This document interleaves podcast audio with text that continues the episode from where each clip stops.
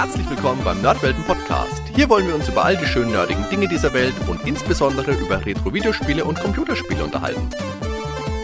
Also macht's euch bequem, spitzt die Ohren und dann viel Spaß mit der heutigen Folge.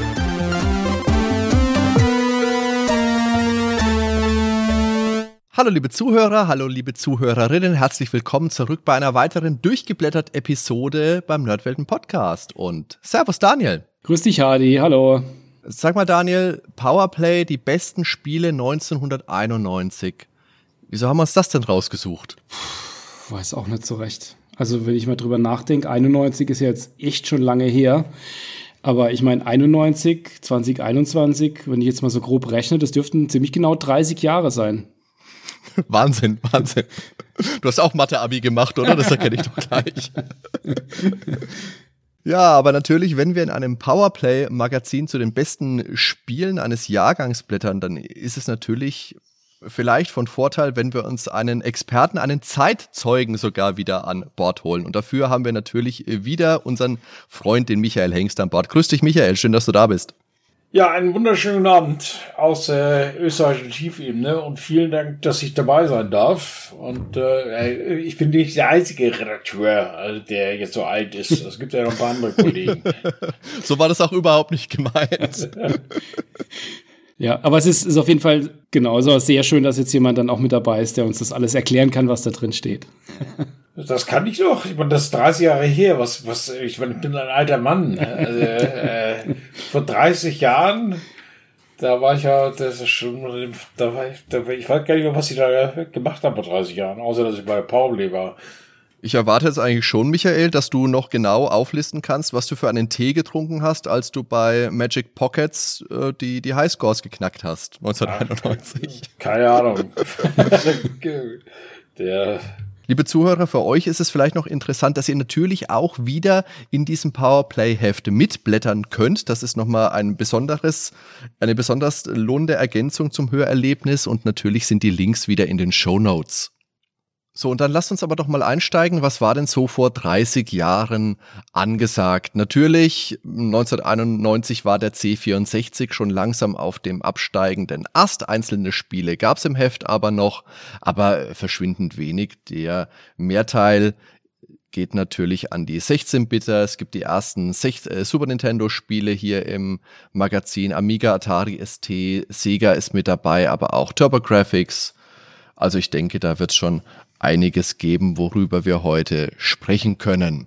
Ja, das war wirklich noch so die Zeit, in der ähm, auch Amiga und Atari wirklich noch im, im vollen Saft standen und es äh, eine, eine Fülle an, an Spielen tatsächlich gab, die damals auch besprochen wurden und auch wirklich noch mit vorne dabei waren. Goldene Zeiten, es gab mal ein Amiga und Atari ST.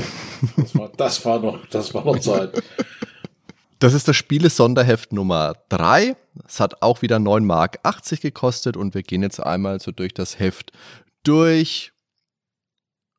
Auf die Redaktion kommen wir zu sprechen, auf die Wertungen und genau, das ist so mal der grobe Rahmen. Wir haben uns jetzt allerdings aus diesem Heft, das sind die 100 besten Spiele eines Jahrgangs, haben wir uns jetzt mal 36 rausgepickt über die wir ein bisschen vermehrt sprechen. Also röstet uns da gerne in den Kommentaren, wenn euer Lieblingsspiel da jetzt aus Zeitgründen ausgelassen wird. Aber da der Michael sich als erstes Spiel direkt wieder Wizardry ausgesucht hat, mussten wir einfach gucken, wie wir ein bisschen komprimieren können, damit wir nicht wieder auf fünf Stunden Laufzeit kommen.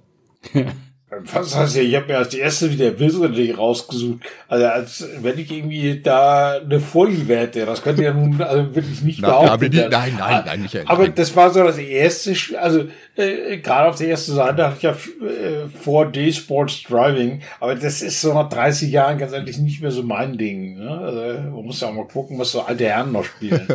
okay. Aber Rösten ist tatsächlich ein ganz guter Hinweis. Also ähm, wenn, wenn ihr die, die Auswahl an Spielen nicht so toll findet, könnt ihr das gerne bemerken. Und auch wenn jetzt Hardy direkt schon mit äh, Magic Pockets zu Beginn kam, das haben wir schon mal nicht mit dabei. Sofort die Fallhöhe geschaffen, Hardy. okay, dann lasst uns doch gleich mal mit dem Heft anfangen. Und es ist wieder die klassische Powerplay-Wertung natürlich im Prozenten mit drin. Ansonsten sind die Tests so aufgebaut, dass es ein bisschen einen Infotext zum Spiel gibt. Wir haben den Fazitkasten des entsprechenden Redakteurs und wir haben hier auch immer einen kleinen Kasten mit Power-Tipps, also mit Tipps und Tricks zu den einzelnen Spielen mit drinnen. Die Redaktion bestand aus dem Boris Schneider, dem Winnie Foster, dem Martin Gaksch, dem Michael Hengst, dem Volker Weiz und dem Heinrich Lehnhardt. Genau, wenn man so aufblättert, ähm, die, die erste Werbung ist für Winzer von Starbite. Und es ist wirklich auch eine ansprechende Werbung, möchte ich mal sagen. Da bin ich jetzt im Vorfeld schon mal drüber gestolpert. Ich komme ja hier aus einer Weingegend und da siehst du einen brennenden Weinberg und denkst dir gleich, oh, oh, oh, da ist Spannung mit drin in der, in, in der Weinbausimulation. Das müssen wir uns mal angucken, Daniel. Das ist, das, da sieht man einen, Flieger im Hintergrund, äh, brennende Felder, eine hübsche Blondine, die über den Horizont guckt, ein Glas Rotwein, ein Bündel voller 20 Dollarscheine und das Heck von einem 911er. Also, Hadi, warum haben wir das Spiel noch nicht besprochen? Das muss großartig sein. Ich überlege gerade, diese Silhouette von einem Flugzeug ist aber eine Passagiermaschine ja. und äh, kein Bomber, oder? Nee, das ist Nicht, dass der hier den Weinberg bombardiert hat. oje, oje. Genau, aber wenn man, wenn man mal so, wir können ja mal schauen, also das ist wie immer alphabetisch sortiert. Das heißt, die 36 Spiele, die wir uns jetzt da gemeinsam ausgesucht haben, die werden jetzt auch in der alphabetischen Reihenfolge sein. Wir überspringen alles, was mit einer Zahl beginnt oder mit einem A und springen direkt zu einem B. Jetzt fragen sich vielleicht einige, Hadi hat gerade was von Wizardry erzählt, aber wer natürlich weiß, was 91 rausgekommen ist, der sechste Teil von Wizardry, Bane of the Cosmic Forge. Und das hat der Michael selbst getestet und auch für sehr gut befunden. Ist ja auch kein Wunder, ist ja ein gutes Rollenspiel. Nein, äh, das haben ja damals Hein und ich, glaube ich, so parallel gespielt. Also ich habe es gespielt und zeitgleich hat äh, Heini das ausgespielt und wir haben es dann abends angerufen, wenn wir irgendwo nicht weitergekommen sind. Äh, und haben dann gegenseitig Tipps und Tricks gegeben. Und äh, das hat ja damals auch der David Bradley gemacht. Ähm, und bei Surtech, das Problem bei dem Spiel war halt, muss man ganz klar sagen, also so toll das spielerisch gewesen ist, die Sachen, die sie gemacht haben, waren halt technisch alle schon mal wieder zwei Jahre zu alt. Also die haben diese technische Entwicklung eigentlich nicht so mitgemacht. Und das ist natürlich in den 90er Jahren also so ein bisschen problematisch gewesen, ne? weil äh, es gab dann Wing Commander, äh, es, es gab da irgendwelche tollen äh, Sachen, die so richtig äh, wirklich das letzte Pixel und das letzte 3D-Ding rausgekitzelt haben und das haben die halt nicht mitgemacht. Und das war halt auch ein Schwergewicht, also das muss man auch sagen. Also das war nicht leicht, das war so für eine Einsteiger eher ungeeignet. Also einer, der sich mit den vorherigen Titeln nicht auskannte oder, mit, oder generell mit Rollenspielen nicht, für den war das schon bockschwer. Also das war schon Profis und Fortgeschrittene. Die, die Dungeon Crawler zu der Zeit, also die, die, da gab es ja noch, noch einige Vertreter, auch noch in den ein, zwei Jahren danach, die, die auch noch mal groß wurden. Ähm, das ist das Spiel ja jetzt auch, aber was halt natürlich vor allen Dingen auffällt, ist, dass damals noch komplett auf EGA gesetzt hat. Und ich kann mich noch erinnern, als ich das ziemlich lange gespielt habe, ich weiß nicht mal, ob ich es damals durchgeschafft habe, aber ich glaube, man sieht nie was anderes als die grauen Wände. Also da, ich glaube, die haben nur ein einziges Teilset gehabt. Das war natürlich schon. Ja, das hat der David ja auch fast alleine alles gemacht, ne? Das muss man auch sagen. Äh, ja, also es gab ja schon dann, ich glaube, weiß gar nicht, in dem Jahr oder im Folgejahr äh, ähm, äh, Eye of the Beholder mhm. äh, und VGA war schon Standard sozusagen oder fing gerade an. Äh, das war mit der EGA-Grafik war schon recht hässlich im Nachgang. Muss man, muss man ganz, ganz deutlich sagen. Aber inhaltlich war das halt super. Ne? Also, äh, sowohl sein abstruser Humor als auch natürlich der Umfang. Das war, man hat da relativ lange davor gesessen. Es gab, äh, ich glaube, 14 verschiedene Berufe, die man wählen konnte. Äh, und also das war schon, war nett. War, war sehr nett. Also würde ich heute auch wieder spielen. Was mich damals schon immer interessiert hat, Michael, wenn man jetzt so ein, so ein Großkaliber wie Bane of the Cosmic Forge testet, also ein Spiel, das wirklich, wo man drin versinken kann über Wochen und Monate. Wie viel Zeit nimmt das dann so in Anspruch, wenn du ja eigentlich noch, wie viele Spiele hast du für ein Magazin so getestet? Grob, hast du da eine Zahl? Unterschiedlich. Also wenn du überlegst, ähm, wir haben vielleicht im Monat 50 Spiele gehabt, äh, waren fünf, sechs Redakteure, hat jeder so zehn Spiele gemacht im Beschnitt. Vielleicht ein bisschen mehr. Vielleicht auch 20. Ja, es gab, es gab natürlich auch ganz viele Sachen, die hat man mal zwei Stunden angeschaut mhm. und so, aber da gab es natürlich die Favoriten, also Bane habe ich damals zurückgespielt und das ist auch nicht so, ja, also keine Arbeit. Ne? Also ich habe jetzt in den letzten vier Monaten neben meiner normalen Arbeit auch vier Spiele durchgespielt und auch keine kleinen Spiele. Also okay. so 40 Stunden aufwärts. Ne? Das geht schon. Schlaf ist überbewertet. okay, gut. ja. Ja, aber also wir haben damals schon noch ähm, auch Sachen wirklich durchgespielt. Ne? Also ich habe jetzt gerade für einen Mitbewerber sozusagen äh, zwei Spiele getestet, die habe ich beide durch. Und äh, die waren beide, das eine war 40 Stunden, das andere waren 50 plus. Mhm. Kann ich jetzt nicht drüber sagen, äh, kann ich jetzt nicht drüber sagen, weil wir noch nicht drüber reden dürfen, sondern erst was kommt aber äh, das ist schon nett. Dann nimmt man sich schon die Zeit. Klingt spannend, okay. Ist natürlich auch, ist auch so, so ein, der eigene Anspruch. Ne? Also natürlich willst du es ordentlich testen und gerade beim Rollenspiel, wenn du so die erste Stunde oder die ersten zwei Stunden mal reinschaust, kann es sein, dass es da noch nicht so richtig abgeht. Ne? Also es gibt ja Spiele, die brauchen halt ein bisschen länger, bis sie mal so richtig in Fahrt kommen. Oder 40 Stunden wie Final Fantasy 13. Ja, das muss man sich jetzt vielleicht nicht gerade mehr antun. Ne? Also da muss man sich sagen, selber schuld. Nein, ist halt schwierig. Ne? Vor allen Dingen auch zu dem Zeitpunkt, es gab ja auch dann Spiele, wo wir ähm, äh, mit dem Hex-Editor ein bisschen nachgeholfen yeah. haben, wo man gesagt hat, ah, mein Gott, die Story ist nicht so doll, aber ich will jetzt wissen, wie es weitergeht. Äh, bei dem war nicht, also bei, bei Bane habe ich damals äh, wirklich hardcore das mit so einer hausgemachten Party komplett alleine mit äh, mit ab und zu mal Hilfestellung, äh, sag mal, ich finde hier den Gegenstand nicht, hast du den äh, mal irgendwie durchgespielt. Also das war, war schon ordentlich. Mhm. Okay. Ja, und man muss ja auch fairerweise dazu sagen, also ich bin ja auch freundschaftlich mit den Certex äh, verbunden. Also insofern, das hat aber jetzt keinen Einfluss auf die Wertung gehabt, sondern das war halt ein gutes Spiel. Punkt. Wann, wann ging da die, die Verbind Verbindung dann los? Also warst du da schon ab dem, ab dem fünften Teil da schon mit Certec enger? Die äh, müsste es lügen. Also das muss Anfang, Anfang, Anfang, Ende der 90er gewesen sein. Äh, ich war ja mal drüben, äh, habe dann meinen Urlaub verbracht, sozusagen in den USA und äh, war dann auch relativ lange bei denen mal im Büro.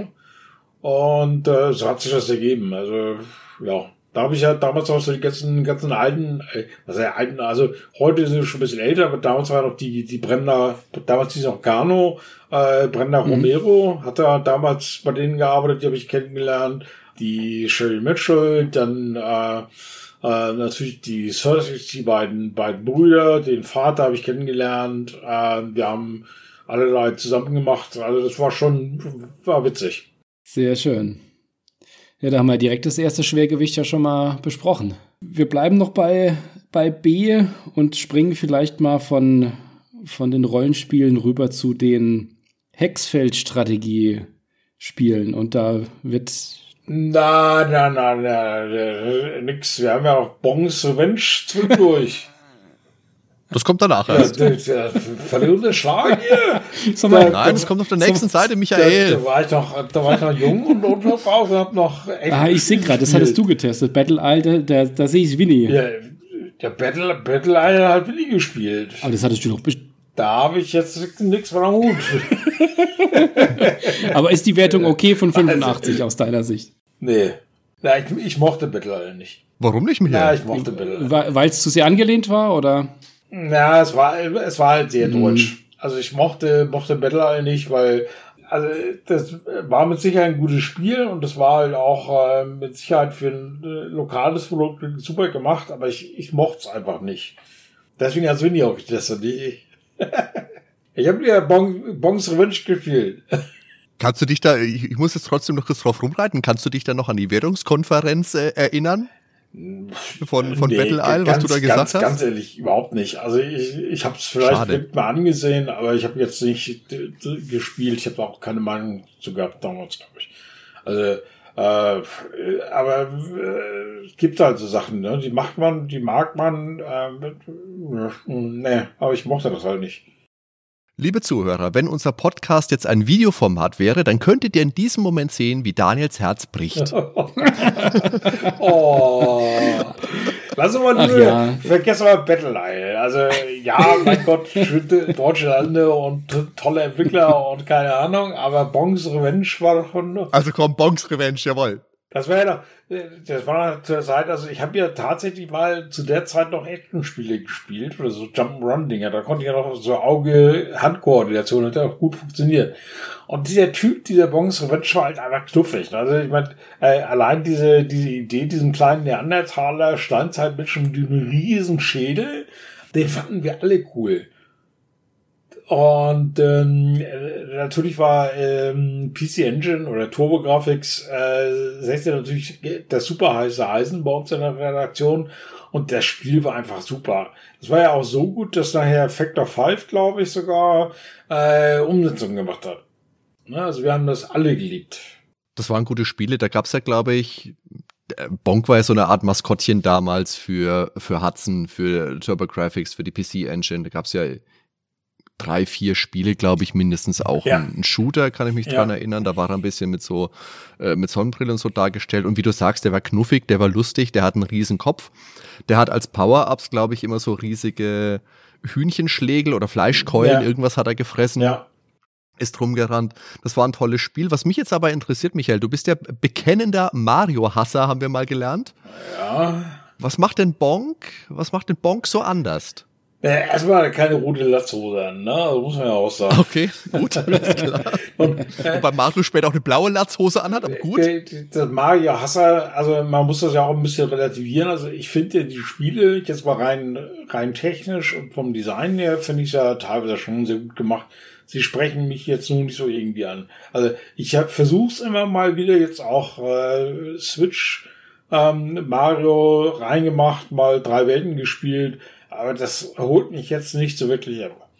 Ne? Oder auch damals N oder auch N64 oder so. Also ich konnte die Begeisterung eigentlich nie so nachvollziehen. Das war aber auch ein ganz ehrlich, ich weiß nicht. Also die waren gut gemacht, waren äh, super durchdesignt, wirklich toll, aber das hat mich jetzt nie so gereizt. Keine Ahnung, weiß nicht. Genetische Defekte oder sowas. Aber die PC-Engine, das ist ja auch eine Konsole, die hier im Heft dann auch, die kommt schon noch ein paar Mal vor. Also das ist wirklich ein Renner gewesen damals auch bei euch in der Redaktion, oder? Das Ding war einfach genial. Also man muss sagen, wir hatten ja diese, äh, also die kleine weiße die, äh, Japan-Import sozusagen mit den kleinen U-Cards. Äh, das war einfach einfach brillant. Also erstmal waren die Spiele fast alle, die wir gekriegt haben, waren alle saugut. Äh, unvergessen Bomberman, Taihili, ähm, Nectaris. Aber Nektaris hat dir dann wieder gefallen, Michael? Weil Nektaris und Battle Isle, die sind ja jetzt Naja, schon ein bisschen äh, ähnlich. Du könntest mal nicht sagen, Nectaris war das Original, Battle Isle war, die, war der Klon. Okay. Jetzt mal böse, böse formuliert. Ja, ne? war Äh, schon stark angelehnt, ja, ja. ne? Also, aber Nectaris war also die Einstiegsdroge für uns äh, als äh, Turn-based äh, Strategiespiel. Mhm, mhm. Ne? Weil in der Form, äh, äh, man kann die ganzen alten Sachen von SSI, die waren so wirklich so vom Charme her eher wie so eine Excel-Tabelle. Und Nectaris war halt so das erste, wo wir gemerkt haben, das, das geht auch anders. Ja, das war einfach zu bedienen, das war einfach zu verstehen. Äh, das sah toll aus damals, muss man auch sagen. Also das, äh, ja, spielte sich halt auch super. Ja, ich glaube, es hatte auch irgendwie einen anderen Flair einfach als Battle Isle. Es hat sich auch schon anders angefühlt zu spielen. Ja, Das muss man schon sagen, ja. ja. Gut, von der PC-Engine geht's dann weiter Auf den Amiga. auf den Amiga, genau. Und zwar zum Bundesliga-Manager. Oh Gott. Ist nicht deins, der Bundesliga-Manager. Ich glaube, das hatte ich mir ausgesucht. Ich habe es mir mit Sicherheit nicht ausgesucht. Also Management-Spiele. Also da habe ich auch wenige gespielt, muss ich schon zugeben. Am C64 mal ein, zwei. Aber Bundesliga-Manager habe ich gern gespielt. Zwar lieber den Hattrick, der dann später für den PC kam. Ich glaube 94 oder so müsste es gewesen sein. Oder 95 von mir aus. Aber das sind schon Spiele von Software 2000, mit denen ich wirklich auch viel Zeit verbracht habe und äh, teilweise auch immer noch verbringe, weil gerade beim Hattrick werden ja immer noch Updates gemacht und alle Jubeljahre lade ich mir mal eins und dann versinke ich da wieder drin. Also das ist ein Spiel, das mich wirklich mein Leben lang schon begleitet und wo ich immer wieder auch Phasen habe, wo ich dazu zurückkehre. Warum spielt man sowas freiwillig? Ich meine, Gut, muss man auch fairerweise dazu sagen, ich habe auch überhaupt keinen Bezug zu Fußball. Also das geht mir so, Fußball geht mir wirklich vorbei, geht an mir vorbei. Das wird es wahrscheinlich einfacher machen, wenn man da ein bisschen Fable für hat. Das stimmt. Ich bin jetzt auch nicht der Hardcore-Fußball-Fan. Ich gucke mir selten mal Spiele an und noch viel seltener bis zum Ende. Aber diese Manager-Spiele, die haben ein bisschen so eine Art Zugwirkung auch, finde ich. Also so dieses eine kommt, das eine Spiel jetzt noch und ah, da kannst du noch ein bisschen optimieren und oh, mal gucken, was auf dem Transfermarkt noch so an Abwehrspielern übrig ist. Das, ja, das, das hat einen gewissen Reiz. Ja, wenn, wenn du das so sagst, ich meine, das glaube ich dir, glaube ich dir gern. Hatten dich dann später für, also es gab ja noch Eishockey-Manager und ähnliche genau. Sachen.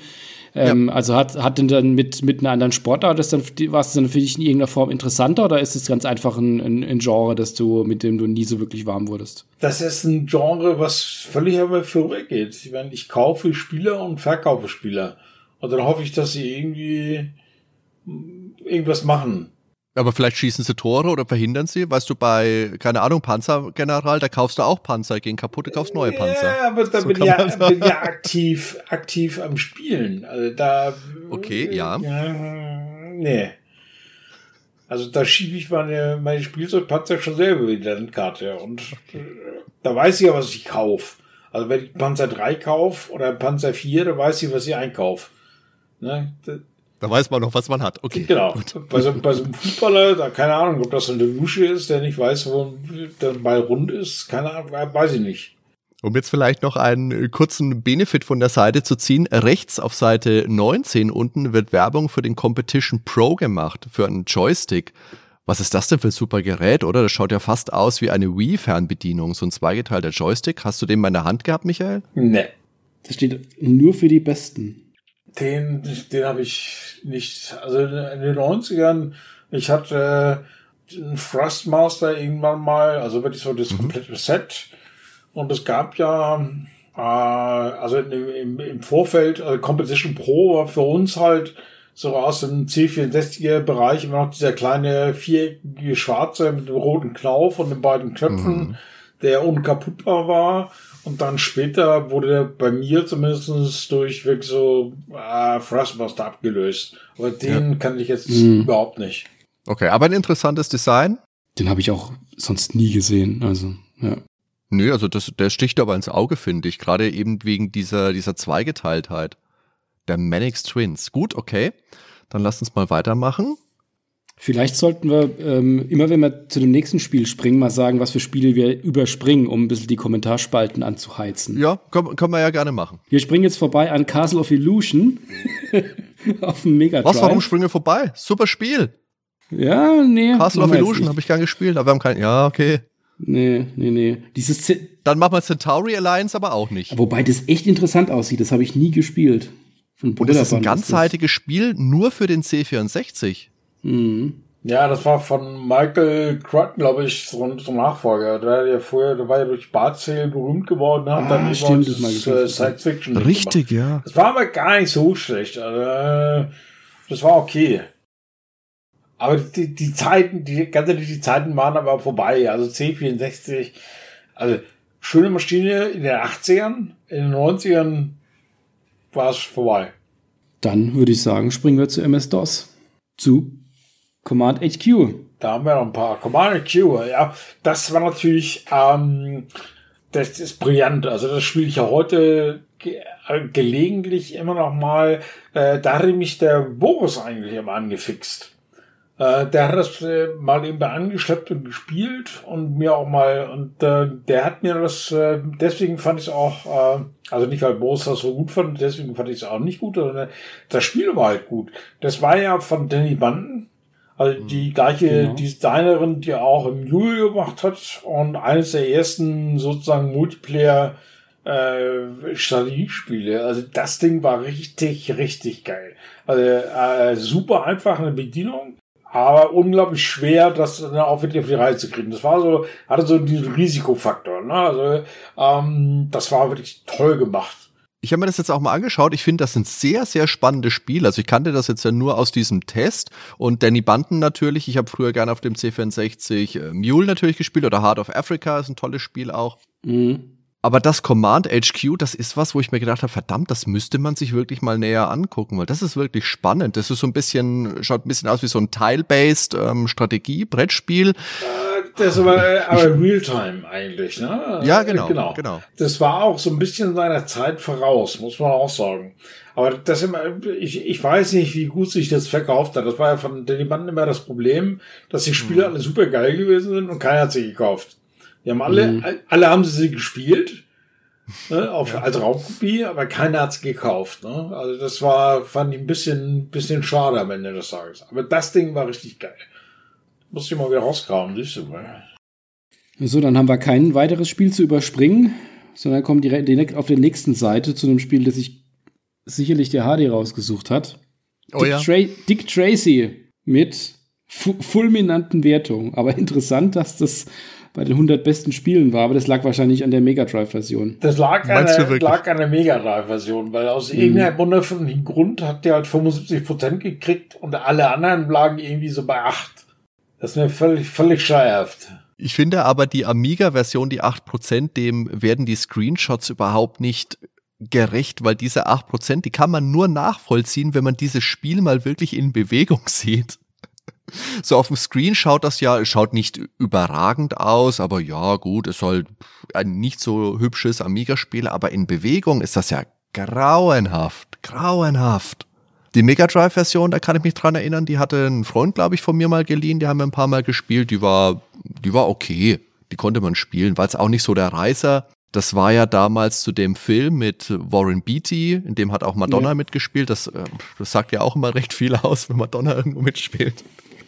Okay, Entschuldigung, liebe Madonna-Fans, tut mir leid, Madonna ist super. Singt toll, aber Schauspielern sind wir ähnlich, kann sie nicht so gut. Ah, hier, Perron und so, ja. James Bond. Ja, aber du sagst doch immer, Body of Evidence ist ihr bester Film. Den kenne ich nicht. Ich habe damals, die, von Dick Tracy habe ich damals die C64-Version. Da kann ich mich noch ganz düster dran erinnern, aber das war nicht schön. Nicht schön. Glaube auch 8%. Aber auf der nächsten Seite kommt dann wieder ein Spiel, das wirklich abgesahnt hat. Und das ist EA Hockey. Es hat sinnigerweise natürlich der Heinrich getestet. Deswegen gab es da auch gleich 90% dafür. EA Hockey finde ich toll. Fand ich früher ja. toll. Die alten Spiele spiele ich auch heute immer noch sehr, sehr gerne. So bis 95, 96, ja. die diese klassische von schräg oben Kamera haben, die, die sind einfach für mich total zeitlos. Die alten FIFA mag ich nicht mehr spielen, nicht mal das vom letzten Jahr, aber EA Hockey immer noch großartig. Ja, da war einfach diese Pseudo, ähm, Vogelperspektiven 2D-Grafik, die hat einfach, die hat es für, für Eishockey einfach perfekt gepasst. Ja. Also war ja so der, war ja so die Initialzündung für die ganzen NHL-Spiele. Und äh, das hat einfach von Anfang an super funktioniert, dass man da wirklich das Geschehen gut abbilden konnte und einfangen konnte. Hat Michael sicherlich ganz viel zu, zu erzählen zu einem Eishockeyspiel.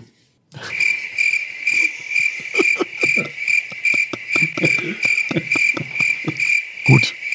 Ja, dann über, Moment, ich jetzt mal vor, dass wir jetzt wieder alles überspringen. Da kommt, kommt ja die ganze Zeit lang erstmal gar nichts. Ne? Da kommt Eye of the Beholder, was ja, also mogel ich da jetzt mal so rein. Nein, äh, äh, da sieht man ja natürlich gerade im Vergleich zu Bane of the Cosmic Forge, äh, wo so die Technologie, wo so der technische Unterschied noch nicht ist. Ne? Also Eye of the Beholder sieht grandios aus im Gegenzug äh, hat aber so ein bisschen äh, wenig Inhalt. Also wirklich so, wirklich so äh, McDonalds gegen so ein Drei-Sterne-Lokal. Ne? Also äh, mhm. das war auch so das, das größte Problem eigentlich, was Surtrich auch hatte. Dass sie zwar inhaltlich und spielerisch super gewesen sind, aber technisch halt waren die halt sehr abgehängt worden. Und äh, Eye of the Beholder, ich fand die ja nett, äh, aber jetzt nicht so richtig dramatisch gut, weil erstmal waren sie geklaut ohne Ende. Also die haben halt äh, sich wirklich inspirieren lassen von allen möglichen anderen Sachen. Und die waren okay. Also ja, die haben Vergnügen bereit, die waren relativ kurz, aber die waren okay. Was würdest du denn sagen, wenn man jetzt mal so die, die Rückschau macht? Also gerade wenn man heute mit Leuten spricht, die sich zurückerinnern, ähm, auch an die Zeit der Dungeon Crawler. Gerade die ersten beiden Eye of the Beholders haben ja einfach, haben ja heute einen sehr hohen Stellenwert oder werden immer wieder, auch immer wieder Rückbezug zugeführt.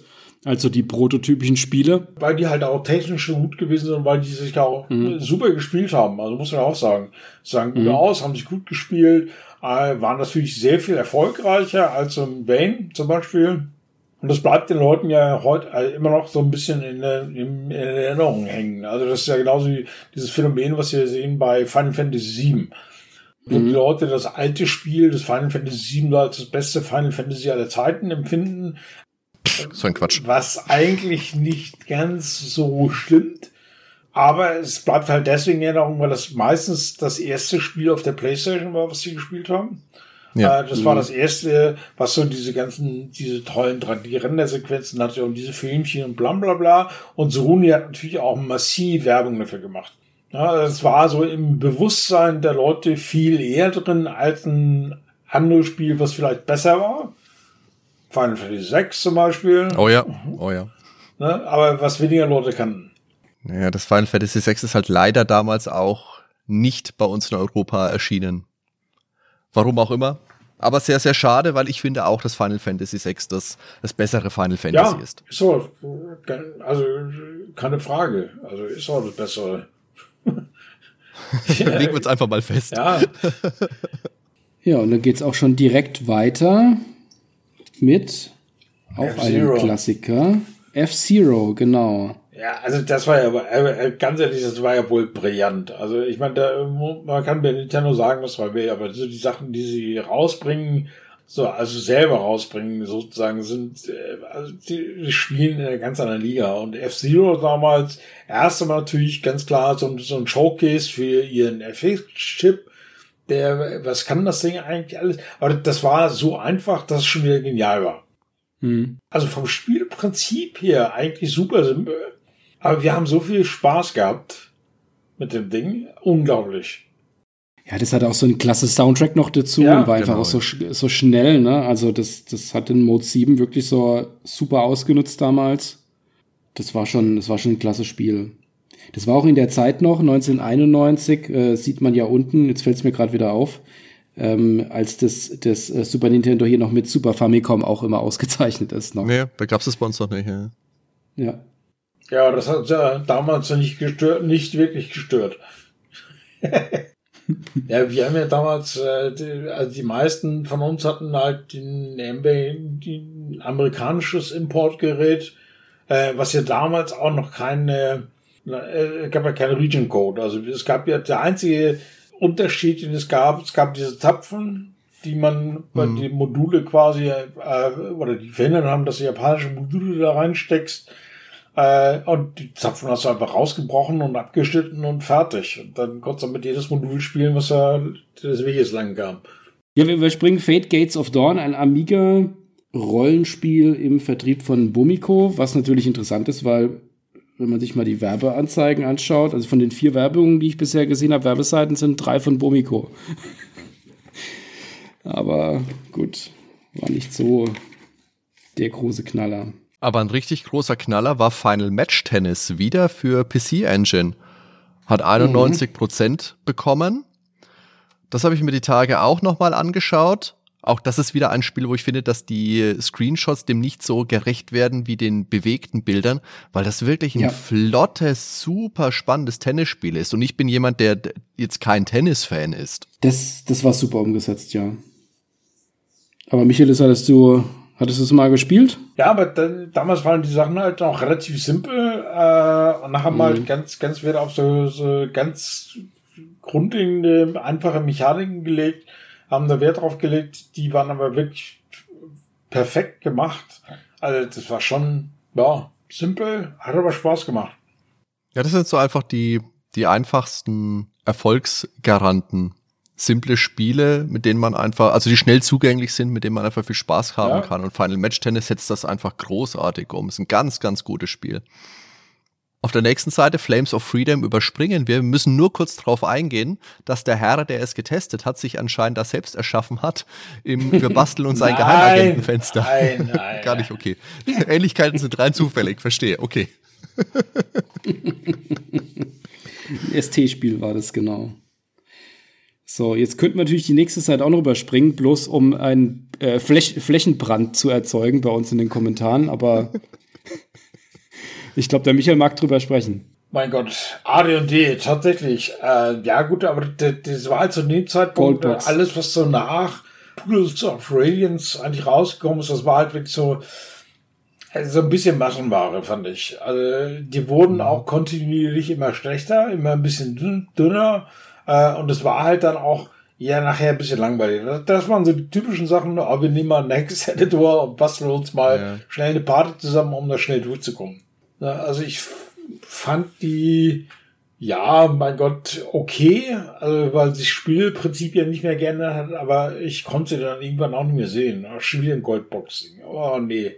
Das Interessante bei dem war, glaube ich, auch das Szenario. Also es war, war ja auch ein anderes Szenario und nicht dieses klassische Fantasy-Gedöns, sondern dieses Savage Frontier war mal ein bisschen was anderes. Also, aber sie haben ja gemerkt, auch mit dem ganzen äh, Fantasy, also dass sie halt aus diesem AD&D-Bereich auch ein paar andere Szenarien haben wollten oder machen wollten.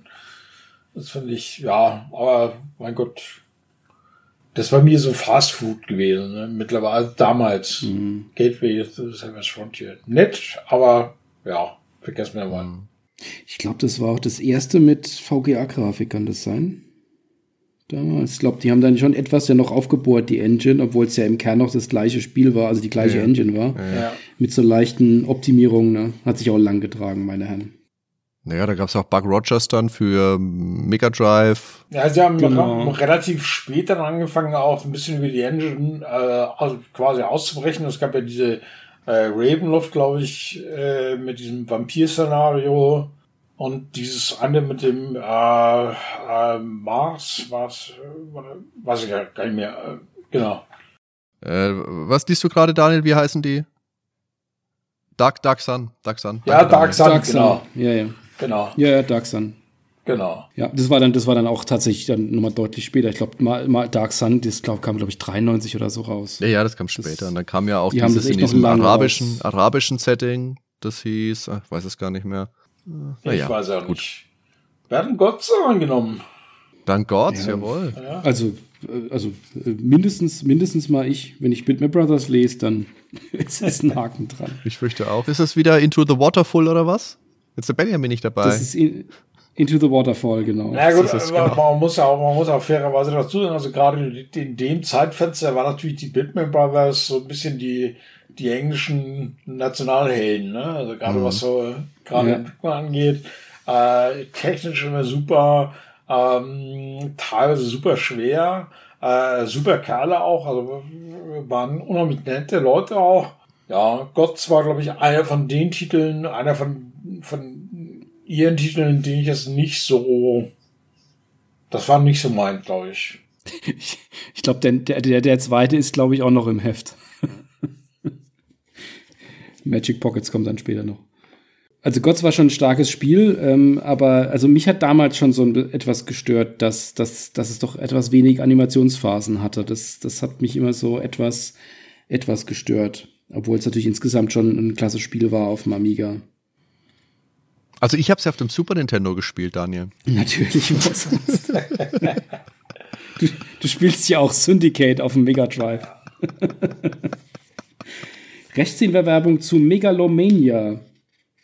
Komplett in Deutsch. Oh, ein schönes Spiel, haben wir das später auch. Das haben wir später auch noch. Okay, da kommen wir noch zu. So, was haben wir denn noch? Great Chords 2. Schöner Sport. Nummer Tennis. Schöner Tennis. Nummer Tennis. Ja, das ist etwas realitätsnäher von der Grafik dann ja gewesen. Hat auch sehr gute Wertungen bekommen. Ja, von Tennis, Tennisspiel, Sportspiel, bitte. Aus Deutschland auch noch. Von Duba damals. Ei, ei, ei. Aber das hatte sehr, sehr gute Sounds, muss man sagen. Das hat ja auch diese Sprachsamples gehabt. Ja, mein Gott. Und diese. Es war ein Tennisspiel. Es war ein Tennisspiel, okay. Aber, also, der, der, wir hatten ja vorhin Final Match auf der, auf der Play, äh, auf der Playstation, sag schon, auf der PC Engine. Auf der PC, PC Engine. Engine. So, und jetzt spielen wir die beide nebeneinander. Und da würde ich mal darauf tippen, dass die meisten Leute für ein Match besser Von der Optik her würde ich dir zustimmen, wenn man sich die Screenshots anschaut. Auf jeden Fall, ja. Ja, aber vom, vom, vom spielerisch, würde ich mal so sagen. Weiß ich nicht. Ich habe äh, Great, Great Chords habe ich jetzt nicht gespielt, da kann ich nicht viel zu sagen, aber Final Match ist ein tolles Spiel. Genau. Gut, dann springen wir, würde ich sagen, mal zu auf, auf äh, in Richtung Home Turf für, für Michael und springen mal zu Gunship 2000. Ja, also Gunship, äh, das war natürlich äh, so ein bisschen Homecoming, weil ich das Original Gunship auf dem C64 gespielt habe. Das war also meine erste äh, richtige Simulation, auch äh, haptisch ein bisschen anspruchsvoll, weil das habe ich bei einem Freund gespielt. Äh, der hatte so einen Bürostuhl umgebaut, so einen Pilotensessel so mit festgeklebtem Joystick. und ähm, ja, ich meine, das war natürlich äh, mit den mehreren Disketten und mit Laden und äh, Ladezeiten und mit Pixelgrafik eher ein bisschen dramatisch, sag ich mal, da so ein BT61 zu erkennen auf dem, auf dem kleinen Bildschirm. Aber was natürlich bei der, bei dem Original Gunship so wirklich unvergessenbar bei mir war, so die haptische Untermalung. Mein Kumpel hatte so ein Musik, äh, Musikstudio und da stand halt der 64er mit dem Stuhl. Mhm. Und zu dem Zeitpunkt war halt so ein alter Vietnam-Veteran, war der mit dem Raum. Und er hat dann immer so mhm. äh, aus dem Off irgendwelche ähm, äh, politisch relativ unkorrekten Kommentare abgegeben. Äh, das war natürlich haptisch durch nichts zu ersetzen. Ne? Also wenn du das gerade so unter Dauerfeuer und der äh, so Gefühl rechts und links hat dann so eine zwei Zentimeter Flagge irgendwie an dir vorbeigeschossen und der hat dann irgendwelche Kommentare abgegeben. Das war halt schon äh, ganz anderes Simulationsgefühl. Und deswegen war natürlich die 2000er insofern gut, weil war das gleiche Spiel, es sah halt nur um einiges besser aus. Ne? Hat sie halt auch besser, mhm. also hat sie besser gespielt, hat sich schnell gespielt, war flüssiger, war äh, tolle, bessere Grafik. Ich meine, nach heutigen Maßstäben immer noch, also wenn ich mir die den Screenshot anschaue, hier aus äh, die Küste Kuwaits, äh, da erkennt man immer noch nicht so viel drauf. Ne? Also, äh, aber zumindest konnte man die, die, die Anzeigen gut lesen. Das kam dann auch natürlich, äh, kam dann natürlich auch schon zu Pass. Und es war natürlich klar, erste Simulation, das so erste große Liebe sozusagen, da kommt, da kommt jetzt die, die, die ältere Schwester vorbei, findet man auch nett. Ja, also. Ja, das, das Spiel hat sich, das Spiel hat sich schon die, die Farben fürs Cockpit selbst aufgehoben für die, für die Anzeigen, weil das Wasser hat eigentlich exakt eine Farbe, glaube ich, ne? Ja, ich konnte jetzt auf dem Screenshot auch auf den ersten Blick nicht erkennen, ob der da gerade ein Looping macht und das der Himmel ist oder ob das wirklich Wasser ist, wo er gerade drüber fliegt. Ja, man muss ja auch sagen, ich meine, das ist 91. Also damals natürlich. konnten natürlich auch die Kisten nicht so wirklich viel. Ne? Das sieht man auch ein bisschen später oder auch vorher bei, bei Chakea oder jetzt beim Jetfighter 2, was ein bisschen später kommt. Das war halt immer noch so eine so zweifarbige äh, Landschaft, ein bisschen grau fürs Land, ein bisschen blau fürs Wasser und dann ab und zu mal so ein Block. Ähm, das war relativ überschaubar von der Qualität. Ne? Es war halt ein bisschen schneller, so mit äh, äh, so auf PCs, äh, ja, oder auch auf Amiga 16-Bit, das war halt alles ein bisschen, bisschen flotter, muss man, muss man auch sagen. Schön war es alle nicht. Mal generell gefragt, Michael, was macht denn für dich den Reiz an einer Simulation aus? Also schon bei diesen, bei diesen alten Dingen war das natürlich so ein bisschen der, der, der, der Druck, dieses Gefühl sozusagen, okay, also du, du fliegst da jetzt die Gegend, du kommst vielleicht nicht zurück. Mhm. Ne? Also du, oder auch wenn, wenn du dann eine Mission erfolgreich absolviert hast, dieses Gefühl dieses Accomplishments, also du hast irgendwas erreicht. Ne? Ob das jetzt moralisch verwerflich, schieben wir mal jetzt erstmal beiseite, aber du hast irgendwas gemacht. Du hast irgendwas erreicht und du hast äh, wirklich Blut, also wirklich Blut und Wasser geschwitzt, um das zu erledigen. Ne? Also manchmal so mit, mit äh, wackelndem Rotor und mit äh, durchschossenem Cockpit nach Hause gekommen. das war schon so gefühlt, okay, das nächste, was wirklich ist, so, so ein Kampfeinsatz im Irak. Ne? Also das äh, kommt so dicht dran.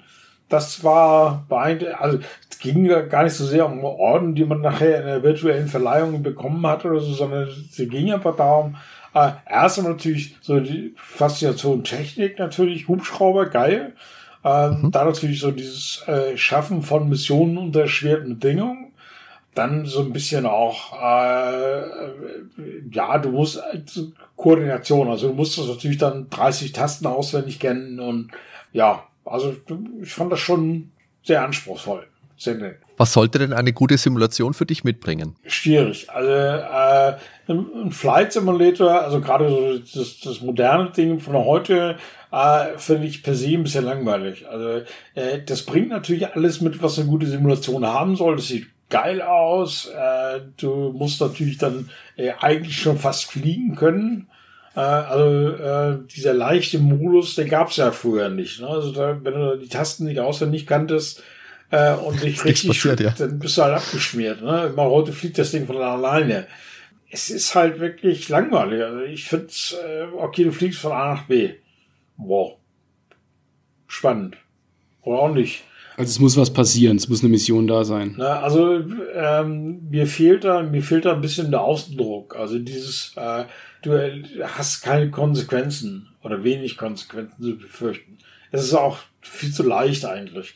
Also ich, ich habe dieser Anspruch an eine Simulation, ja, sie muss halt schwer sein, eigentlich, weil Fliegen ist halt schwer. Mhm. Äh, es muss halt ein gewisser Druck da sein. Äh, warum fliege ich jetzt von A nach B? Warum mache ich da irgendwas? Äh, äh, Komme ich halb wieder zurück? Also dieses, dieser Thrill, der, der steht, das fehlt mir auch ein bisschen. Und deswegen, also damals, äh, das Problem ist natürlich, heutzutage äh, mit schnellem PC es gibt diese Steigerung nicht mehr. Das war früher so, also klar, du hast die äh, Gunchip, äh, Gunchip 2000, dann später noch mal ein Gunchip mit tollen VGA-Grafiken und bla bla bla. Äh, aber irgendwann war dann halt mal Schluss. Ne? Also mehr als fotorealistisch geht heute auch nicht. Mhm.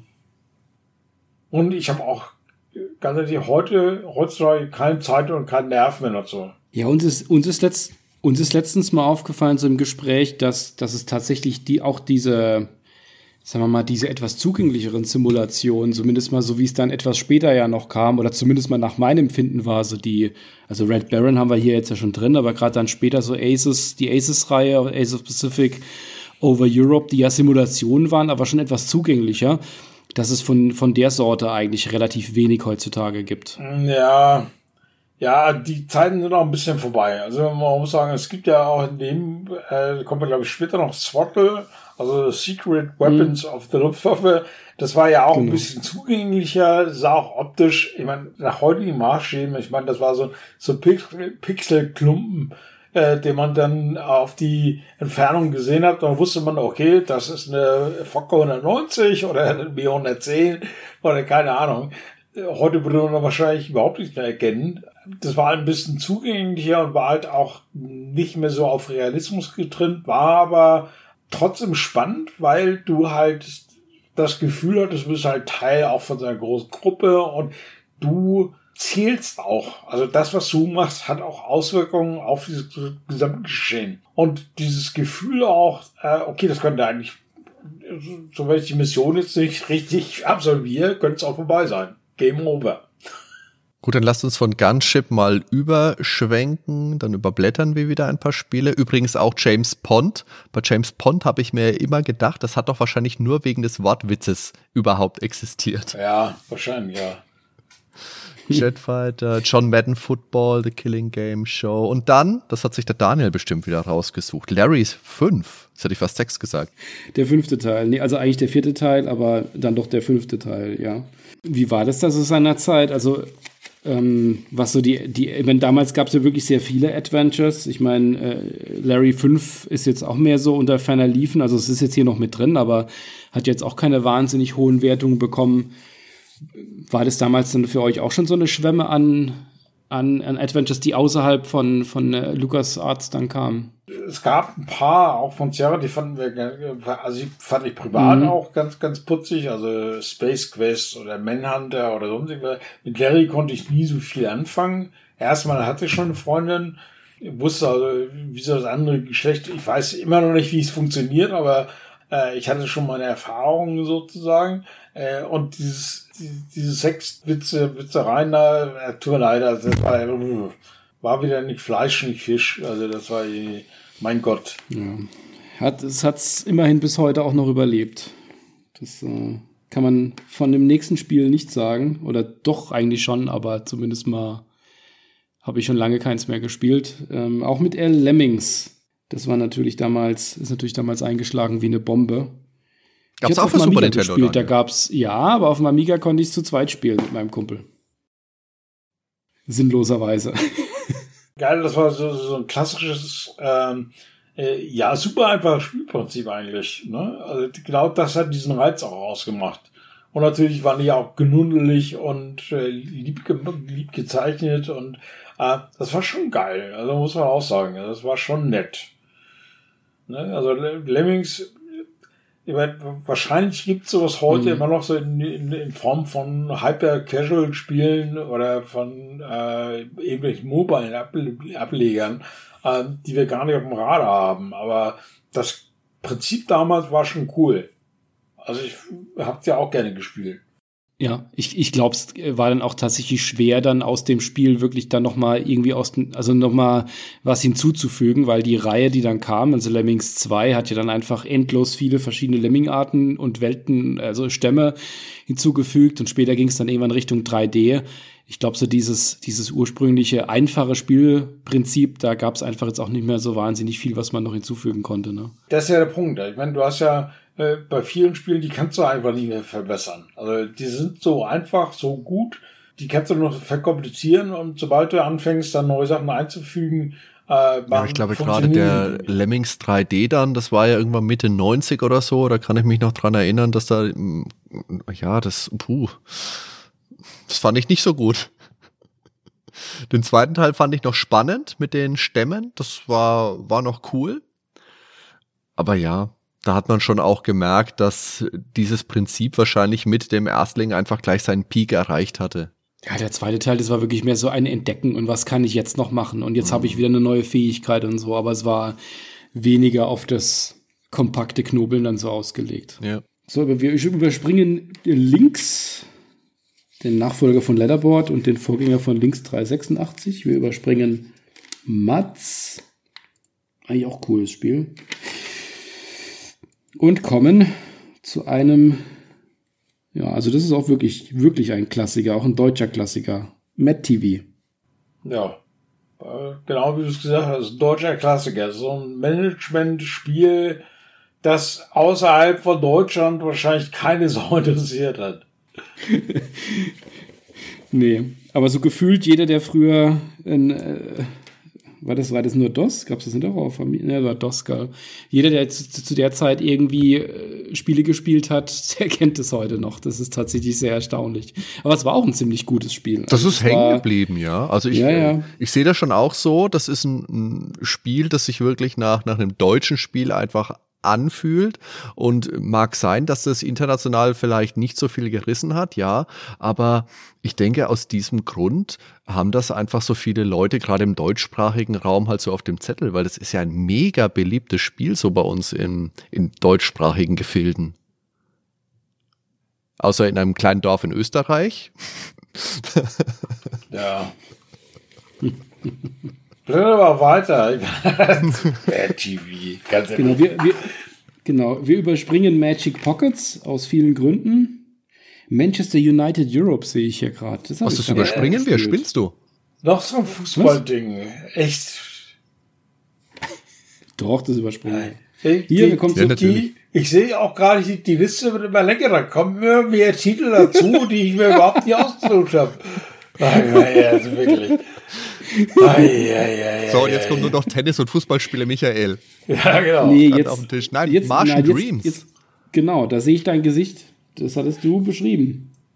Ja, das Martian Dreams war halt insofern, ähm, es war halt wirklich vom, vom Szenario mal ein bisschen erfrischend. Also war ein bisschen weg von diesen ganzen Fantasy-Raffel oder Super Science Fiction oder äh, ähm, das war halt wirklich dieses viktorianische 19. Jahrhundert äh, Szenario mit dem Mars, äh, so ein bisschen H.G. Wells Feeling. Äh, das war schon ganz nett gemacht. Also ich fand das damals ganz gut. Würde ich heute mal spielen, würde ich mal ein Fragezeichen hinter machen. Aber damals war das echt mal so ein, so ein echter Licht, so ein Lichtblick. Würdest du denn generell die alten Ultima-Sachen, also das ist ja so Ultima 6 die Ecke mal? Nein, nein, nein, nein, nein, nein, nein, nein, nein. Richard möge mir verzeihen, aber ich bin nie der große Ultima-Fan gewesen. Ja, okay. Aber was hat's dann bei Martian Dreams ausgemacht? Ja, also schon dieses Das komplette Setting. Das, äh, das Szenario fand ich halt sehr ansprechend. Ja, ich glaube, das ist auch das Faszinierende. Wie, wie hieß denn da? Da gab es doch zwei Teile aus dieser, aus dieser Reihe. Ich stehe gerade komplett auf dem Schlauch, aber da gab es ja noch was mit so einem ähm, Dinosaurierplaneten. Oh Gott, wie heißt denn das? Ach, das muss ich Jetzt habe ich es auch vergessen. Ich weiß das kann ich auch nicht mehr. Ich will Savage Worlds sagen, aber so heißt Ja. es doch nicht, oder? Savage Garden? Nee. Nee, Savage Garden ist die Band. Das ist eigentlich wieder was, eigentlich wieder was für die Outtakes. Äh, Savage Empire hieß der, der erste Savage Teil. Empire, ja, ja, genau. Ja, ja, genau. Hast du das auch gespielt, Michael? Äh, das habe ich, glaube ich, auch gespielt.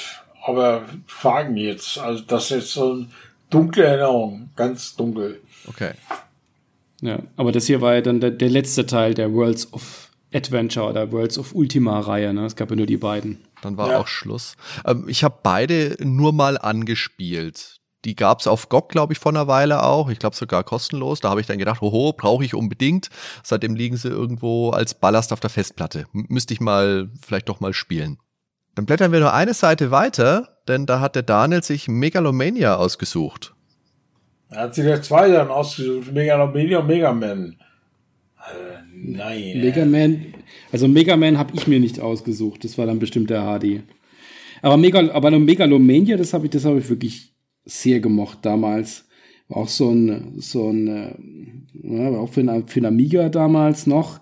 Und diese verschiedenen Zeiten, die es gab, da in Echtzeit, da äh, die Population hochzudrehen und die Leute auszustatten. Es war sehr kompakt und es hat auch so, äh, ja, so eine taktische Komponente, fand ich, gehabt. Also ich fand es damals war schon gut. 83 gibt der Heini. Ich kann nur anerkennend nicken, weil ich habe Megalomania nicht gespielt. Ich habe es gerade letztens noch mal gespielt, ohne Anleitung und war erst sehr irritiert, was ich da jetzt eigentlich machen muss. Aber nach einer Weile ging es wieder. Okay. Aber meinetwegen, dann kommen wir halt zu deinem Mega Man. Ja, Mega Man. Also, Michael, ich muss jetzt mal fragen, wie kann man den Bonk so über den grünen Klee loben? Putzig und Action und so und dann Mega Man hier so niedermachen. Michael, was ist da los? Ich- Was heißt hier niedermachen? Mega Man, das war halt nie an, also ganz ehrlich, ist völlig über früher gegangen. Also der ist auch, ich meine, der sieht so klein, knuffelig, äh, kleiner Roboter oder wie auch immer so ein, so ein der sieht so aus wie ein 0815 Actionheld. Bonk sieht wenigstens mit seiner großen Birne aus wie so ein echter, den, den kann man lieb haben. Mhm. Okay. Okay. Mega Man sieht aus wie, mein Gott, jeder andere Actionheld. Nee, der Mega Man, ganz ehrlich, ist bei mir nie hängen geblieben. War auch nie so mein Ding. Okay, gut, komm. Ist äh, tatsächlich ist auch eins der wenigen NES-Spiele, die hier in der Ausgabe noch drin sind. Aber nur eine Handvoll. Mega Drive haben wir dann da noch was drin und ich möchte jetzt nochmal die Überschrift aus der Videogames, die wir damals mit dem Heinrich besprochen haben, aus dem Kopf zitieren und das war vom Ballern das Beste, Musha Aleste. Genau. Na, das haben wir, glaube ich, alle gespielt. Also das war, also wie gesagt, damals ja noch jung und knackig und äh, da konnte man Actionspiele noch äh, richtig spielen. Äh, das haben wir, glaube ich, alle gespielt. Also das war für uns so wirklich so die, die Krönung und der, der, also wirklich der Hammer auf der Maschine. Was da los war auf dem Bildschirm, Wahnsinn. Und ich habe, also ich persönlich habe sogar ziemlich weit gespielt, also fast bis zum Ende. Das hatte vor allem auch einen tollen, rockigen Soundtrack, kann ich mich Ja. dran erinnern. Das war, ja. Die Mega Drive war halt einfach optimal für die ganzen Shooter, wo es beim Super Nintendo da doch immer mal ein bisschen geharkt hat, wenn die, wenn die schnelle Action losging. Aber auf dem Mega Drive Ja. gab es wirklich Thunder Force oder, oder wie gesagt Musha Aleste, was wir hier gerade haben. Da gab es viele tolle Shooter. Also äh, Busha Liste war, glaube ich, echt damals für uns so die, die Krönung dieser, dieser Ballerspiele. Also ich habe sowas ja früher auch in der Spielhalle schon ge also wirklich mal gerne gespielt. Also und das war halt, mein Gott, relativ billiges Vergnügen, ne? weil du musstest dann nicht über 50 Pfennig nachwerfen, wenn du irgendwie spielen wolltest. Ja, stimmt. Äh, Und das sah halt auch schweinegeil aus, muss man auch sagen. Also da, das hat sich gut angefühlt. Fand ich gut. Mhm. Aber ich bin dann, ich muss dann immer, wenn ich so eine 84 Prozent sehe, gerade wenn du das jetzt so lobst, habe ich immer so das Gefühl, das war dann doch aber, also du kannst dich jetzt sicher nicht mehr erinnern, aber es war sicher auch eine spannende Wertungskonferenz dann, oder? Ja, 84, 84 klingt ja schon nach einem. 84, nach einem, nein, nein, nein, nein, also 84 war ja, das ist eine super Wertung. Also, das ist ja nicht so wie heute, wo du äh, ein, ein schlechtes Spiel, was irgendwie keiner kauft, kriegt äh, 79 Prozent. Äh, nein, nein, 84 ist schon eine super Wertung. Das, das, ist schon klar, aber es ist, ich habe immer so das Gefühl, dass, das, das, das hat immer so die, es fühlt sich immer wie so eine po leicht politische Wertung an, dass es eben nicht das besonders empfehlenswert bekommt. Na, würde ich jetzt einfach nicht sagen. Also das heißt, die 84, das, das kam dann gern auch einfach mal so zustande, weil die 84 sieht man, man sieht ziemlich häufig 84, 85, 86 ist mir immer so aufgefallen, auch bei den starken Spielen, dass das immer so eine sehr feine Unterscheidung war. Also kann ja, das sein, weil vielleicht. Man ja. muss ja mal sagen, 84 zu, also 85 zu, 85 war ja die Grenze zur mhm. äh, Superwertung sozusagen, also 84 knapp drunter. Da gab es dann immer natürlich Argumente dagegen, dass man sagt, also warum schafft das jetzt die 85 nicht?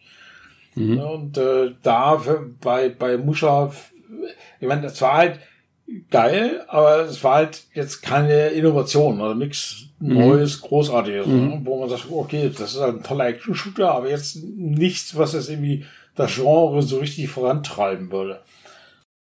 Gut, dann blättern wir weiter. Might Magic machen wir schnell weg, bevor wir da vier Stunden hängen bleiben. Ja, Gott, das, hat auch, das hat auch 84, genau. Ja. Nitro, Night Shift. Night Shift war doch auch von, genau, von Lucasfilm Games. Mhm. Ja. Ein ganz ungewöhnliches Spiel. Und dann kommen wir wieder zurück zum Mega Drive. 76% für Fantasy Star 3. Das war Generations of Doom. Ja, also gut, das war, ich war ja großer Fantasy Star Fan seit dem ersten Teil sozusagen. Mhm. Ähm, das habe ich ja wirklich ausgespielt. Das war natürlich, äh, also der erste Teil war natürlich der Hammer. Das war bockschwer auch, muss man auch sagen. Und der, der Sprung von zwei auf drei war nachher nicht mehr so groß. Und man gesagt, mhm. der, ja, das war anständig, war okay, aber jetzt kein so, kein so Ding, was wirklich hängen bleibt. Ne? Also ich habe es gerne gespielt, ähm, war aber jetzt ja normal, sag ich mal. Deswegen hat es ja auch nur 76 Prozent gekriegt, keine 80. Ich fand halt diesen, äh, wie gesagt, diesen Generationenwechsel, den man im Spiel da äh, vollführt. Man spielt ja erst einen Helden, dann die Kinder, dann die Kinder, glaube ich, wieder. Das fand ich ein tolles Element. Das war wirklich, das, das war eine tolle Abwechslung. Das ist jetzt natürlich nicht das Mega-Element, das der Aufhänger der, der, eines Spiels dann sein sollte, der wirklich ein Spiel aus dem Mittelmaß hervorhebt. Aber äh, ich denke, Fantasy Star ist eine gute Reihe gewesen und das war ein tolles Element. Was ja auch immer 76 Prozent ist halt kein Mittelmaß. Also das ist schon ja, gut, ne? Also 76 ja. ist gut, darf man nicht vergessen. Hm. Gut, dann Pilot, Pilot Wings würde ich jetzt vielleicht noch kurz, weil es mich interessiert, nur Michaels Meinung einschieben wollen, weil du ja vorhin zu den Simulationen gesagt hast, du hast es lieber, wenn man wirklich ein, sagen wir mal, ein Ziel vor Augen hat. Hast du Pilot Wings damals gespielt? Jetzt das, ein Simulationsspiel für das Super Nintendo? Ja, ich habe es gespielt, aber ich würde das nicht als Simulation bezeichnen.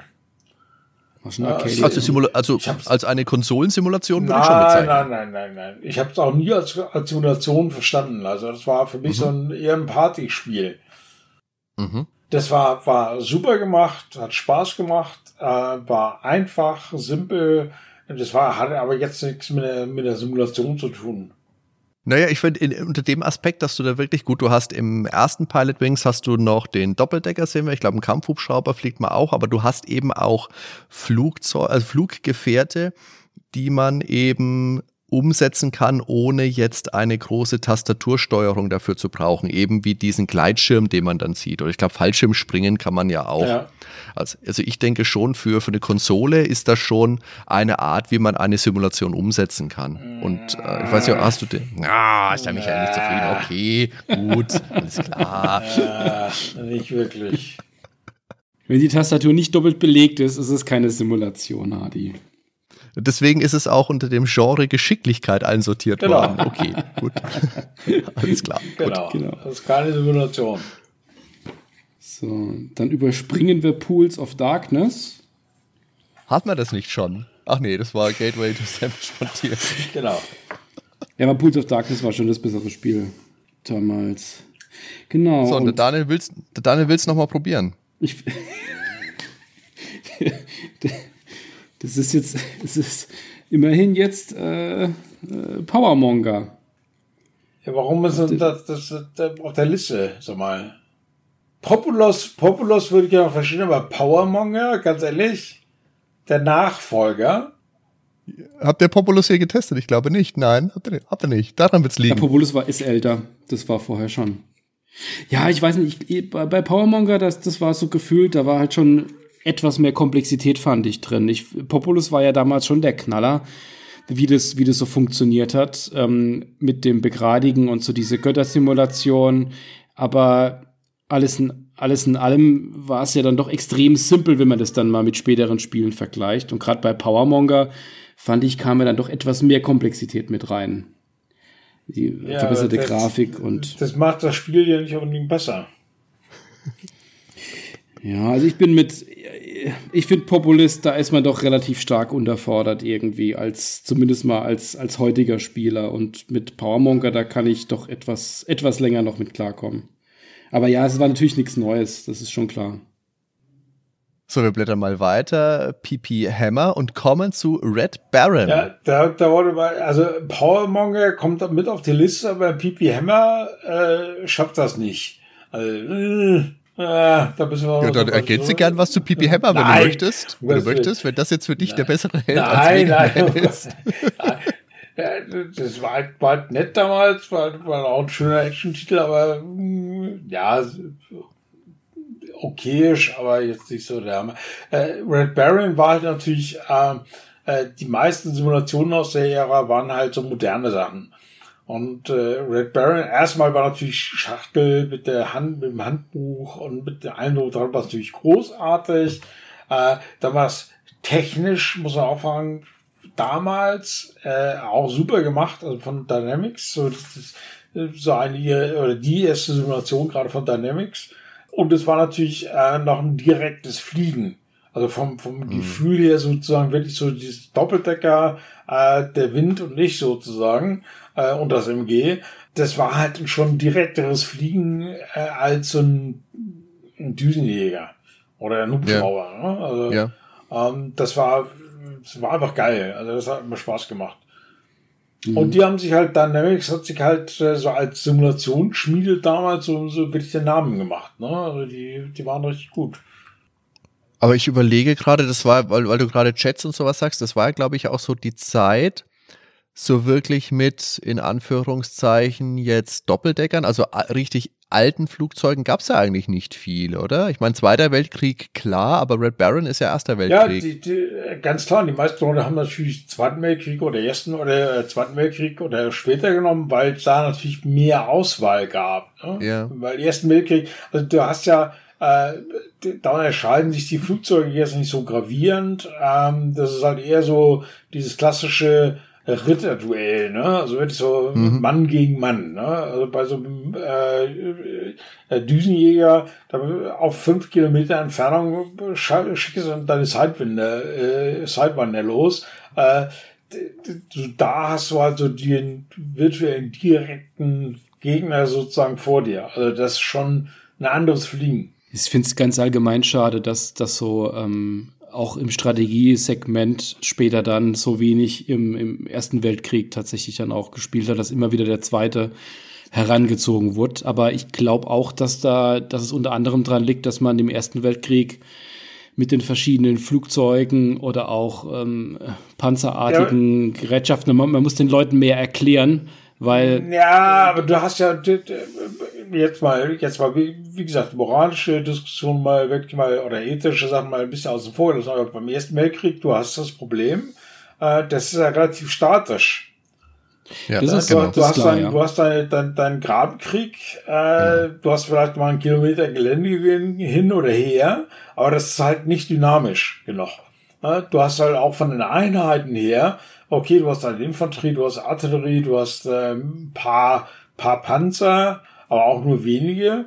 Ähm, und äh, ein paar Flugzeuge und die machen jetzt auch nicht so den Kohl fett. Ne? Also äh, du hast im Zweiten Weltkrieg natürlich viel mehr Einheiten, viel mehr Dynamik, sage ich jetzt mal, auch ein viel stärkeres Zusammenspielen von verschiedenen Einheiten, von verschiedenen Typen. Mhm.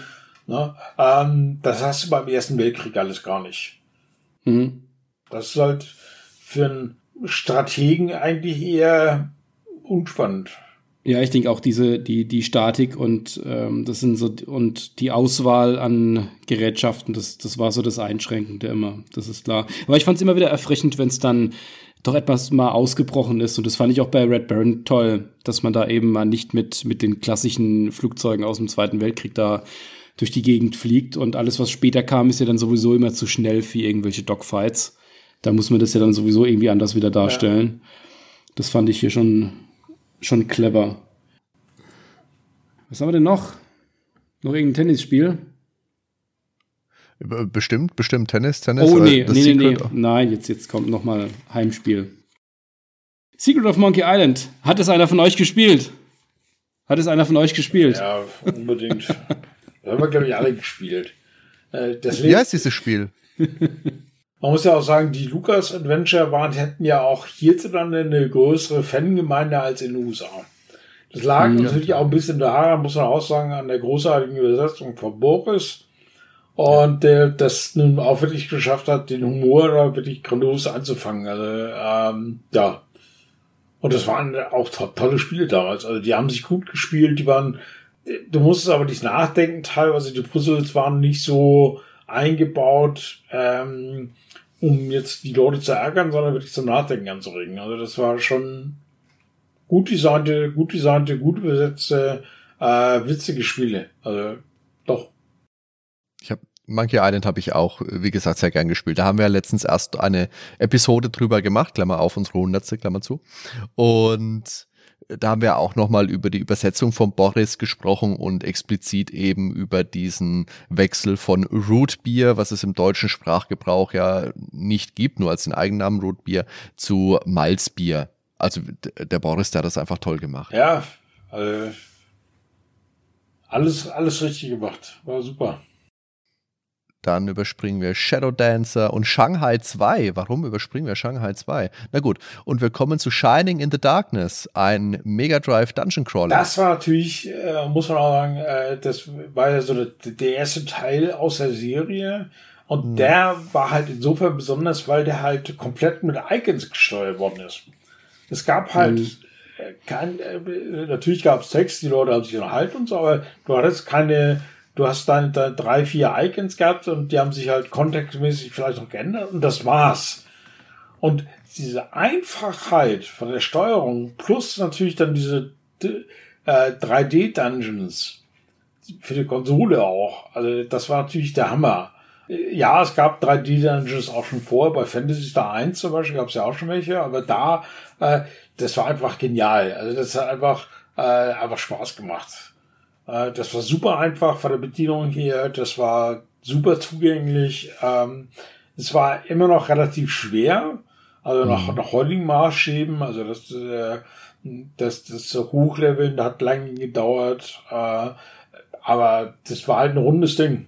Das hat echt, also mir hat das damals unglaublich viel Spaß gemacht. Mhm. Ja, und äh, wenn ich mir den Preis anschaue, damals 170 Mark. Import, glaube ich, war das so. Ja, ja. Das war das Import, äh, ja. Äh, ja, da sind wir heute auch wieder. ja. ja, aber das war, war großartig. Also mit, wie gesagt, diese komplette Spielsteuerung mit diese Icons sauber. War, halt, war, war halt perfekt einfach für fürs Gamepad halt auch dann geeignet, ne? Ja. Auf dem Mega Drive, ja. ja. ja.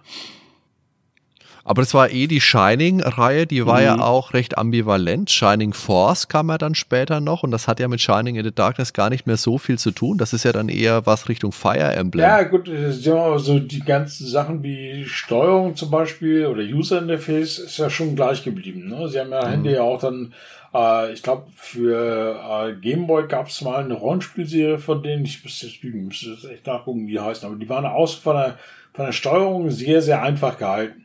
Heißt aber nicht, dass es ein einfaches Spiel war oder ein kurzes Spiel oder ein simples Ding, nee, natürlich, sondern war ja. halt Äh, die haben sich halt wirklich Gedanken, wirklich Gedanken darüber gemacht, wie kann ich ein Spielerlebnis, was ich dort auf dem Computer habe, auf, auf, äh, wirklich sauber eins, äh, wirklich gut auf der Konsole umsetzen. Eben halt mit der limitierten Steuerung. Und das haben sie gut gelöst, äh, muss ich sagen. Jetzt schaffen wir geschickt die Überleitung zum nächsten Spiel. Sim Earth überblättern wir und fragen den Michael. Sekunde, Sekunde, warum? Sekunde, Sekunde. Wir überspringen Sim Earth mit immerhin 87 Prozent das Sim-Spiel des Jahres, das bei, von dem Volker Weiz schreibt, und das, das ist ein Satz, wo ich denke, das muss ich mir heute noch installieren wieder. Man sollte Sim Earth zum Pflichtprogramm für den Erdkundeunterricht machen. Also, das, das sollte eigentlich auf die Packung gedruckt Ja, aber werden. macht das, macht das dann Spaß? äh, Erdkundeunterricht gleich? Äh, nee, ich glaube nicht. Nein. Äh, ich meine, bei, bei Bill Wright kann man ja immer sagen, also einige seiner Sim-Spiele sind genial, andere Sim-Spiele sind eher grenzwertig. Mhm. Um es mal vorsichtig zu formulieren. Sim Earth ist noch eins von den besseren. Genau, aber das wollen wir ja überspringen tatsächlich. Ähm, das, das, das, nächste, das kann sich nur der Hardy ausgesucht haben. Sonic the Hedgehog, der erste Teil fürs Mega Drive. Und da müssen wir mal fragen, Michael, wa, welche Rolle spielt denn Sonic in deinem Herzen? Ja, Zwischen keine. Mario und auch gar keine, auch Michael. Überhaupt keine. Sonic könnte sich hier mit Mario, könnte hier nackt am Tisch tanzen. Und das würde mich überhaupt nicht aufregen. Und Michael und Bonk sitzen gelangweilt auf der Couch. Das heißt, so Mario und Sonic bei den Olympischen Spielen ist dein Spiel. Also Sonic, ganz ehrlich, das ist, ja mein Gott, ein schneller Igel, der ab und zu ein paar, Ringe einsammelt, das ist, ich habe es nie verstanden.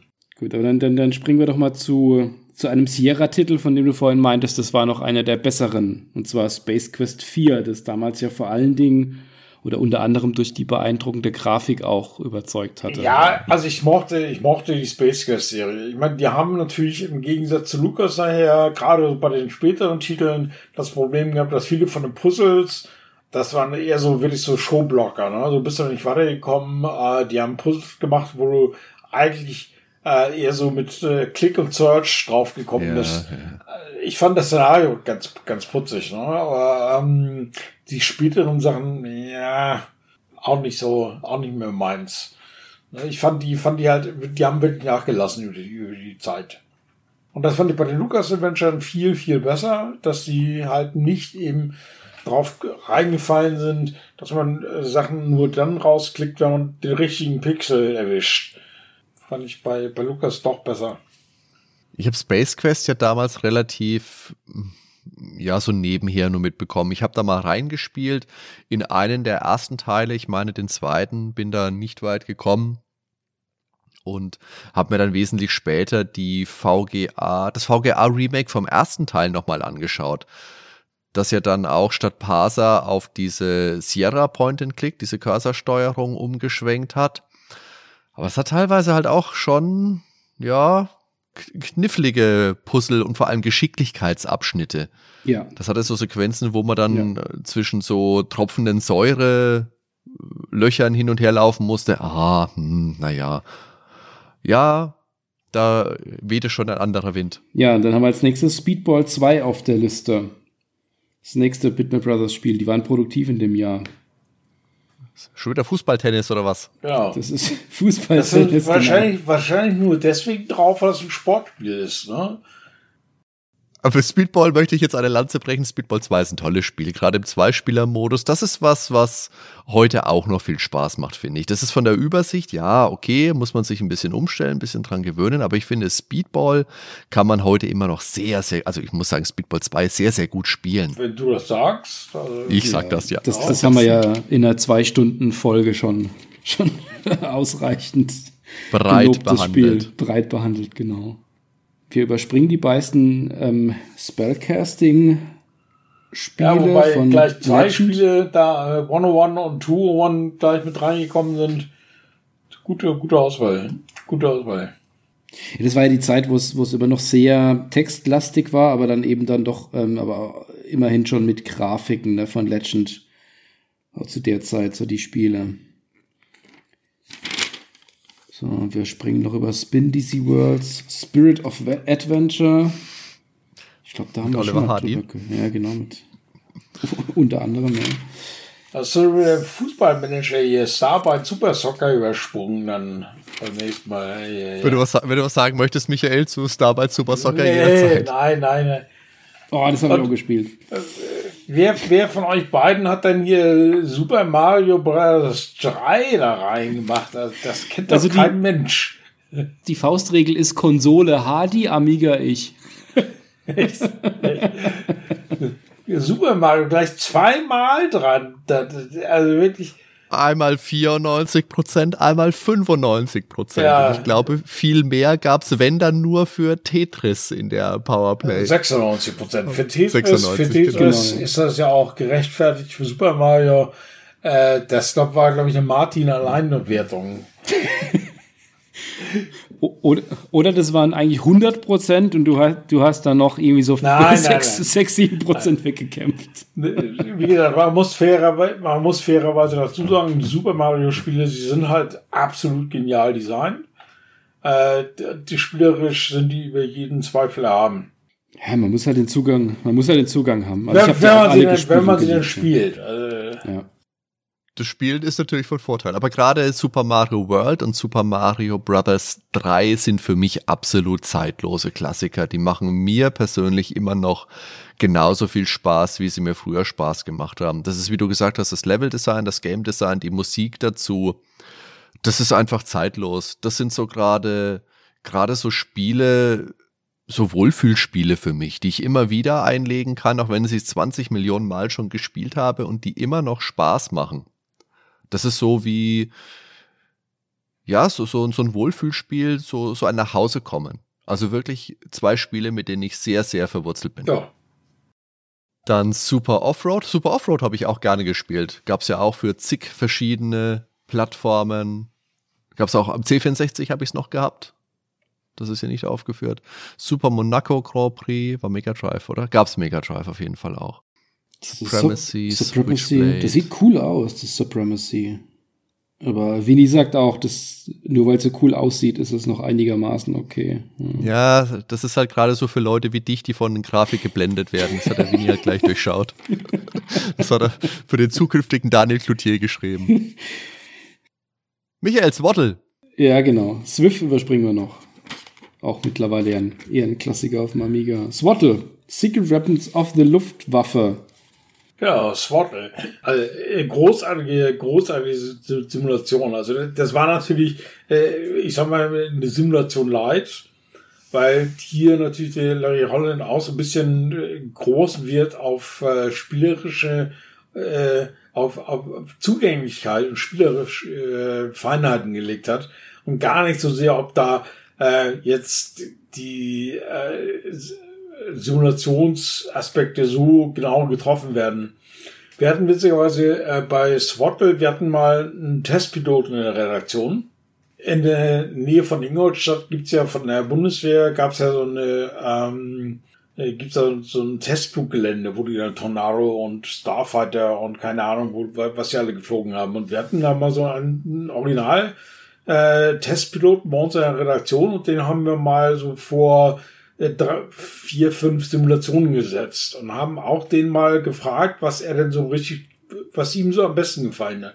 Und Swaddle hat ihm von allen Simulationen, also wirklich so Hardcore-Sachen wie Falcon, wie Chuck Yeager, keine Ahnung, das war aber Swaddle von der am geilsten.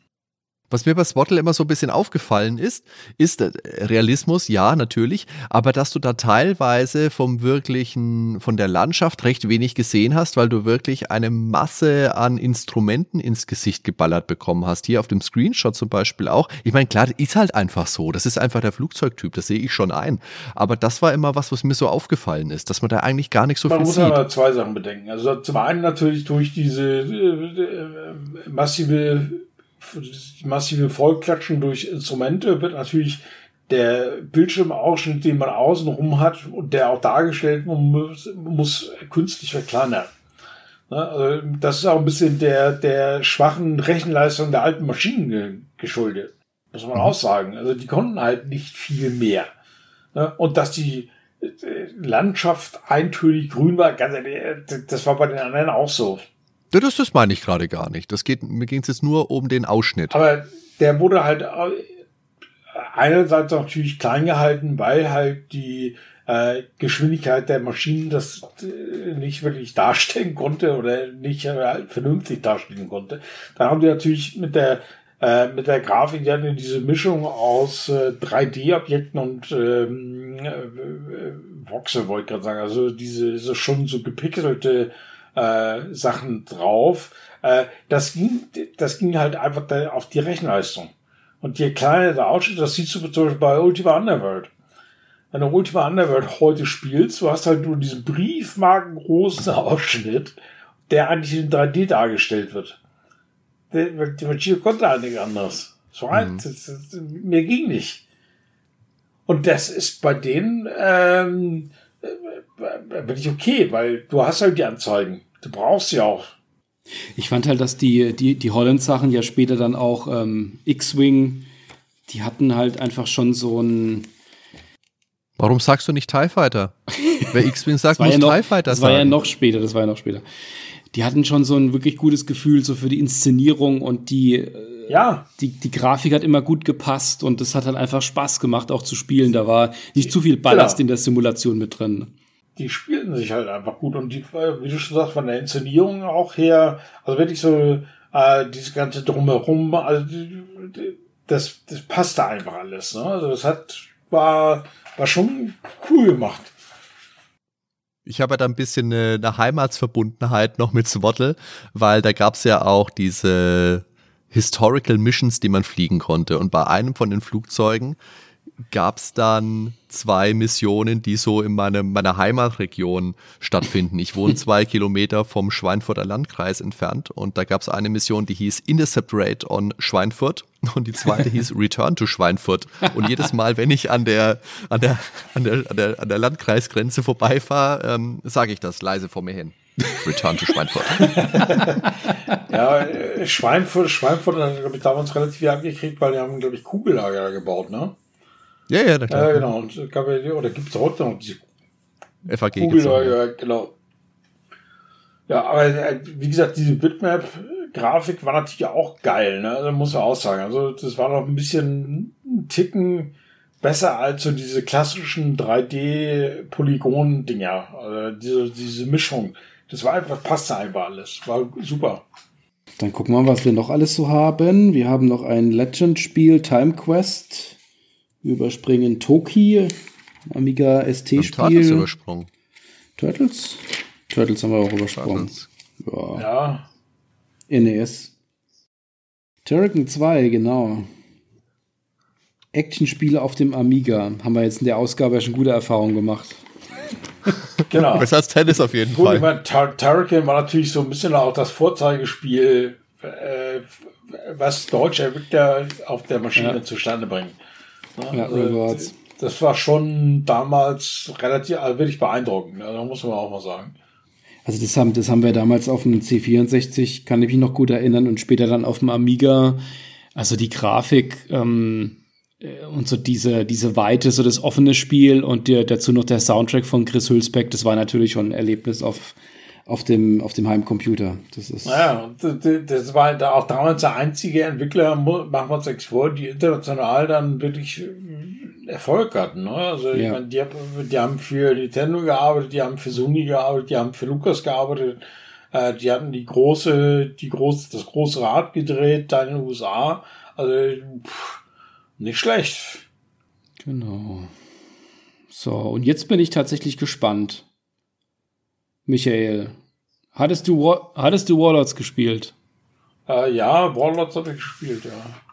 Was ist so in deiner Erinnerung übrig geblieben? Ich habe es gerade vor, ich glaube letztes Jahr habe ich, hab ich die ersten beiden Teile mal wieder rausgekramt und gespielt und war erstaunt, dass es tatsächlich heute immer noch Spaß macht, also zumindest bei mir. Das macht, macht bestimmt noch Spaß. Äh, ich habe es damals, ich weiß gar nicht, auch glaube ich sogar relativ lange gespielt. Ja, ob ich es heute noch mal spielen würde, ist eine andere Frage, aber damals fand ich es ganz gut. ist da nicht auch die, die ganze, äh, die Hero-Reihe, da wollte ich gerade sagen, raus entstanden, da, dieses Heroes of Might Magic?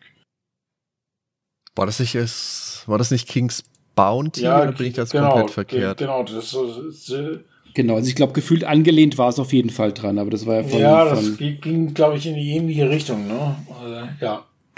Und dann haben wir, oh, das ist meine Doppelseite zum Schluss. Wing Commander 1 und 2.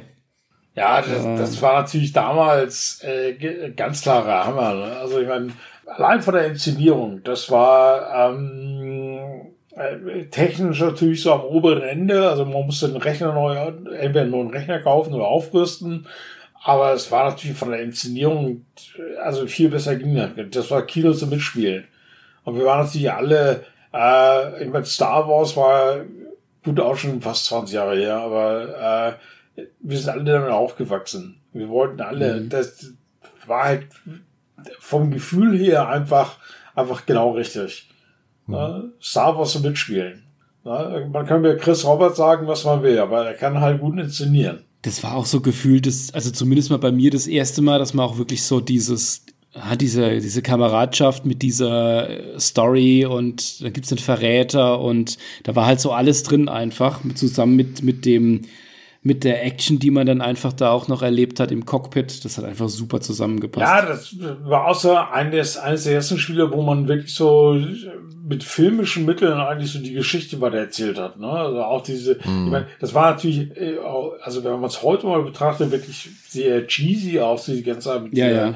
Be Beerdigungsszene, mit dem äh, äh, Rapport, wo dann alle dastehen und der Sarg kommt, gleitet also ins All mein Gott, äh, das ist so äh, Screenwriting für, für Einsteiger, ne, für Dummies. Äh, aber das war damals, äh, haben wir davor gesessen, boah, geil. Und die waren, waren ja auch gut designte Missionen. Das war im, im, im, Kern war das ein super einfaches Spiel eigentlich auch. Ne? Also jetzt vom, vom Prinzip her war das super simpel. Aber so dieses ganze drumherum hat das natürlich viel, hat das aufgewertet. Muss man auch sagen. Ich weiß nicht, dass es damals eine Erlösung war, das dann auf, auf dem PC nochmal nachzuholen. Das hatte ich nämlich zuerst auf dem Amiga 500 gespielt. Und das war kein Spaß. Ja, ist aber schuld. Ja. ich, ich, Eben. ich, ich hatte noch keinen PC. Was warst du auch so arm? wer, wer, wer spielt sowas auch freiwillig auf dem Amiga? ich hatte 92 noch keinen PC. Aber Michael, lieber Weltraum oder lieber, sagen wir mal, reale Umgebung? Lieber Wing Commander oder lieber Strike Commander? Also ich war damals ganz klar, also Strike Commander fand ich natürlich super, aber äh, also ich glaube eher so mein Herz geht zu Wing Commander. Mhm. Wegen der Star Wars Verbundenheit, wegen dem ja, Weltraum-Setting? Schon oder? Mit, ja? mit dem Weltraum-Setting. Also das ist okay, schon, ja. ja. Okay. Ja, Star Wars, ne? muss ich auch sagen. Gut damit sind wir mit den Tests, die wir besprechen wollten für diese Ausgabe durch. Auf den nächsten Seiten, was ich auch mal ganz toll fand an diesen Sonderheften, da gab es nochmal alle Tests wirklich im Kurzüberblick. Also alle Spiele, die da getestet worden sind im vergangenen Jahr, das sind so grob überschlagen. Ich meine, so dürften um die 700 sein, oder? Kommt das hin? Alles zusammen. Und du hast doch gezählt. Ja. Naja, ich, ich habe eine Spalte grob durchgezählt und dann halt einfach durchmultipliziert. Dann, dann lag ich ja mit meinen 50 im Monat gar nicht so verkehrt. Ja, ja, ja. So mit, mit 12 Monate mal 600, 700 Spiele, passt. Ja. Aber wenn wir jetzt mal so durchgeritten sind durch 91, wir haben jetzt ja schon die großen Titel eigentlich besprochen. Ähm, Michael, wie würdest du das jetzt ein, einschätzen? War das jetzt ein sehr starker Jahrgang? Also ich würde mal sagen, das war ein ganz guter Jahrgang, ja. Hm. Also gerade, ich meine, generell, also gerade so die, die, äh, so in Erinnerung, die frühen Jahre, natürlich so 80er, 90er Jahre waren alle relativ stark. Also es gab da jedes Jahr so eine, wirklich eine Handvoll Titel, wo ich sagen müsste, die fand ich jetzt richtig cool. Ne? Also, mhm. heutzutage äh, fällt mir das schon deutlich schwerer. Mhm. Ne? Es kommen zwar vielleicht wirklich mehr Spiele raus, aber es fällt mir heutzutage wirklich schwer zu sagen, also, hm, oh, also gefühlt sind es so in den späten 2010er und 20, jetzt auch 20er Jahren äh, deutlich weniger Titel, die mich begeistern. Aber das liegt natürlich auch ein bisschen am Alter. Das liegt natürlich auch ein bisschen daran, dass äh, vielleicht nicht mehr die Zeit da ist. Ähm, das liegt vielleicht auch ein bisschen daran, dass man sagt, also gerade 80er, 90er Jahre sind natürlich viele Genres sozusagen neu erfunden oder wieder neu erfunden worden. Das ist heute halt eher ein bisschen schwieriger. Hm. Ja, ich glaube, dass man auch, wenn man einfach schon, schon lange spielt, also ich persönlich merke das bei mir auch, man hat halt irgendwann auch mal, man weiß irgendwann, was man gut findet und der Geschmack ist halt auch vielleicht etwas geprägt. Also man guckt sich immer noch neue Sachen an, aber also ich persönlich kann dann häufig mit, mit so sehr aktuellen AAA-Titeln mit Open World und Crafting und weiß was ich was alles, dann auch nicht mehr so wahnsinnig viel anfangen, weil mich dann doch wieder was anderes eher anspricht aus dem Indie-Bereich. Und das war damals doch irgendwie breiter gefühlt. Was würdet ihr denn jetzt sagen aus diesem Jahrgang 91, jetzt gerne mal auf die Powerplay bezogen? Was sind denn daraus so eure Lieblingsspiele? Michael. Ja, also bei mir ganz klar, also Bane of the Cosmic Forge, ganz klar so als Schwergewicht im Rollenspielbereich.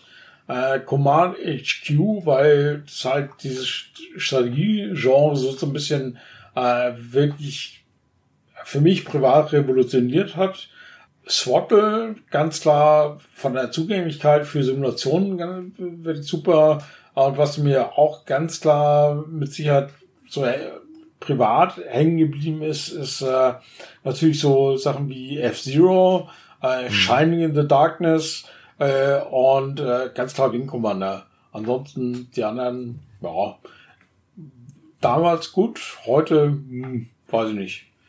Also ja, immer noch gut, aber so aus der aus, äh, aus dem Jahrgang aus dem 91 sozusagen bleiben immer bleiben am Ende des Tages bei mir fünf Sachen da, die äh, wirklich hängen geblieben sind. Ne? Also wirklich mhm. äh, so als herausragende Titel. Und Super Mario gehört da nicht, nicht dazu. Das, das, du, du darfst ja, jederzeit, habe ich nichts dagegen. Aber von deiner Liste jetzt Command HQ, das ist wirklich was, das hatte ich vorher überhaupt nicht so auf dem Schirm. Das habe ich jetzt erst äh, so mir ein bisschen angeschaut, als du mir deine Liste geschickt hast im Vorfeld und das ist spannend. Also das ja. ist ein Spiel, das muss ich mir, glaube ich, wirklich auch, wirklich auch mal angucken. Ja, das ist auch relativ jetzt, zeitlos. Also das kann man auch heute ja. noch gut spielen. Jetzt hören wir uns noch kurz die Titel an, die dem Daniel hängen geblieben sind. Also irgendwas mit Tennis und Fußball nehme ich an. irgendwas auf dem Amiga. Ja, ich, also so gefühlt, also ich, so ich habe dann äh, doch 92, 93, glaube ich, dann doch nur mehr Titel gehabt, die ich dann, die, die wirklich so, oder meine Lieblingstitel dann fallen. Also ich meine, es gibt hier jetzt schon ein paar Schwergewichte. Also Wing Commander ist auf jeden Fall bei meinen ewigen Lieblingsspielen mit dabei. Und ähm, sowas wie Lemmings und das erste Monkey Island sicherlich auch. Aber also da waren schon starke Spiele mit dabei. Also Red Baron, Battle Isle.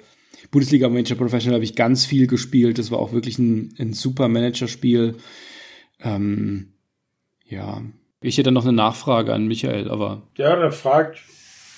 Jetzt von den ganzen Spielen, ich weiß nicht, kehrst du gelegentlich da mal zurück? Oder wäre jetzt bei den Spielen, die wir jetzt heute besprochen haben oder in der Ausgabe sind, sind da Spiele dabei, zu denen du immer mal wieder zurückkehrst? Oder sind die alle obsolet, weil es einfach dann einen moderneren Ersatz dafür gibt?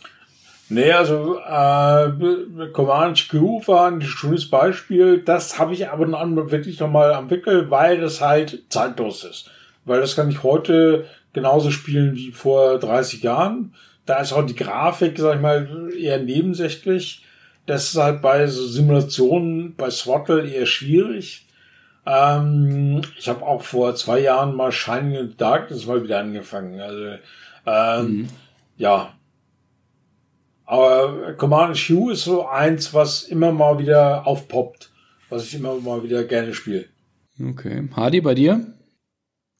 Ja gut, äh, Mario möchte ich jetzt mal kleinlaut nur natürlich sagen. Monkey Island natürlich.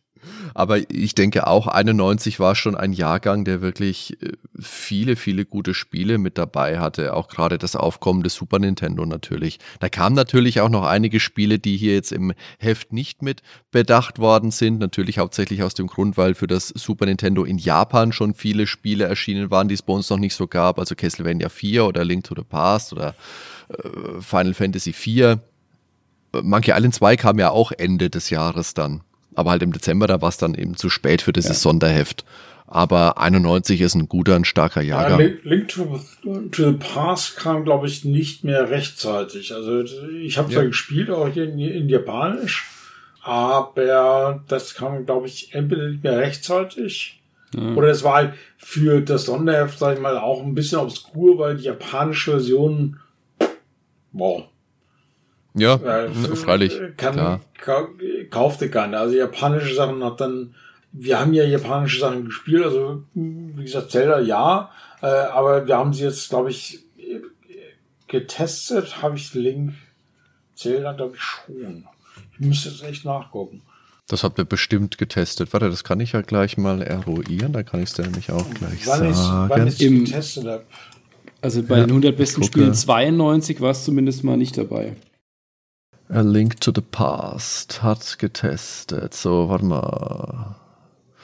Powerplay. Michael Hengst hat es getestet in Powerplay 392 ja. und in Videogames 292. Ja, genau. Also das, äh, ich habe die, die japanische Version gespielt und dann, glaube ich, die englische auch nochmal.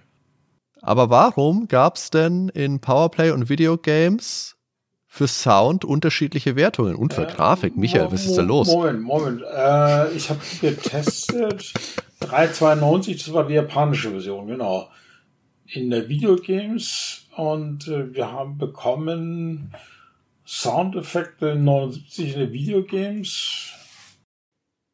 Sound in der Videogames war 76. Genau. Das war die europäische Version. Powerplay. Nee, ist auch so, doch super, auch Super Famicom. Ist beides Super Famicom. Nee, Michael. Nee, das war die japanische Version. Und ja, ja, in der Powerplay auch, Michael. Ja, ja, in der Powerplay 82. Ja, das gab, da war die, die Diskussion, da bei Videogames und Powerplay waren ja unterschiedliche Reda oder Redakteure dabei.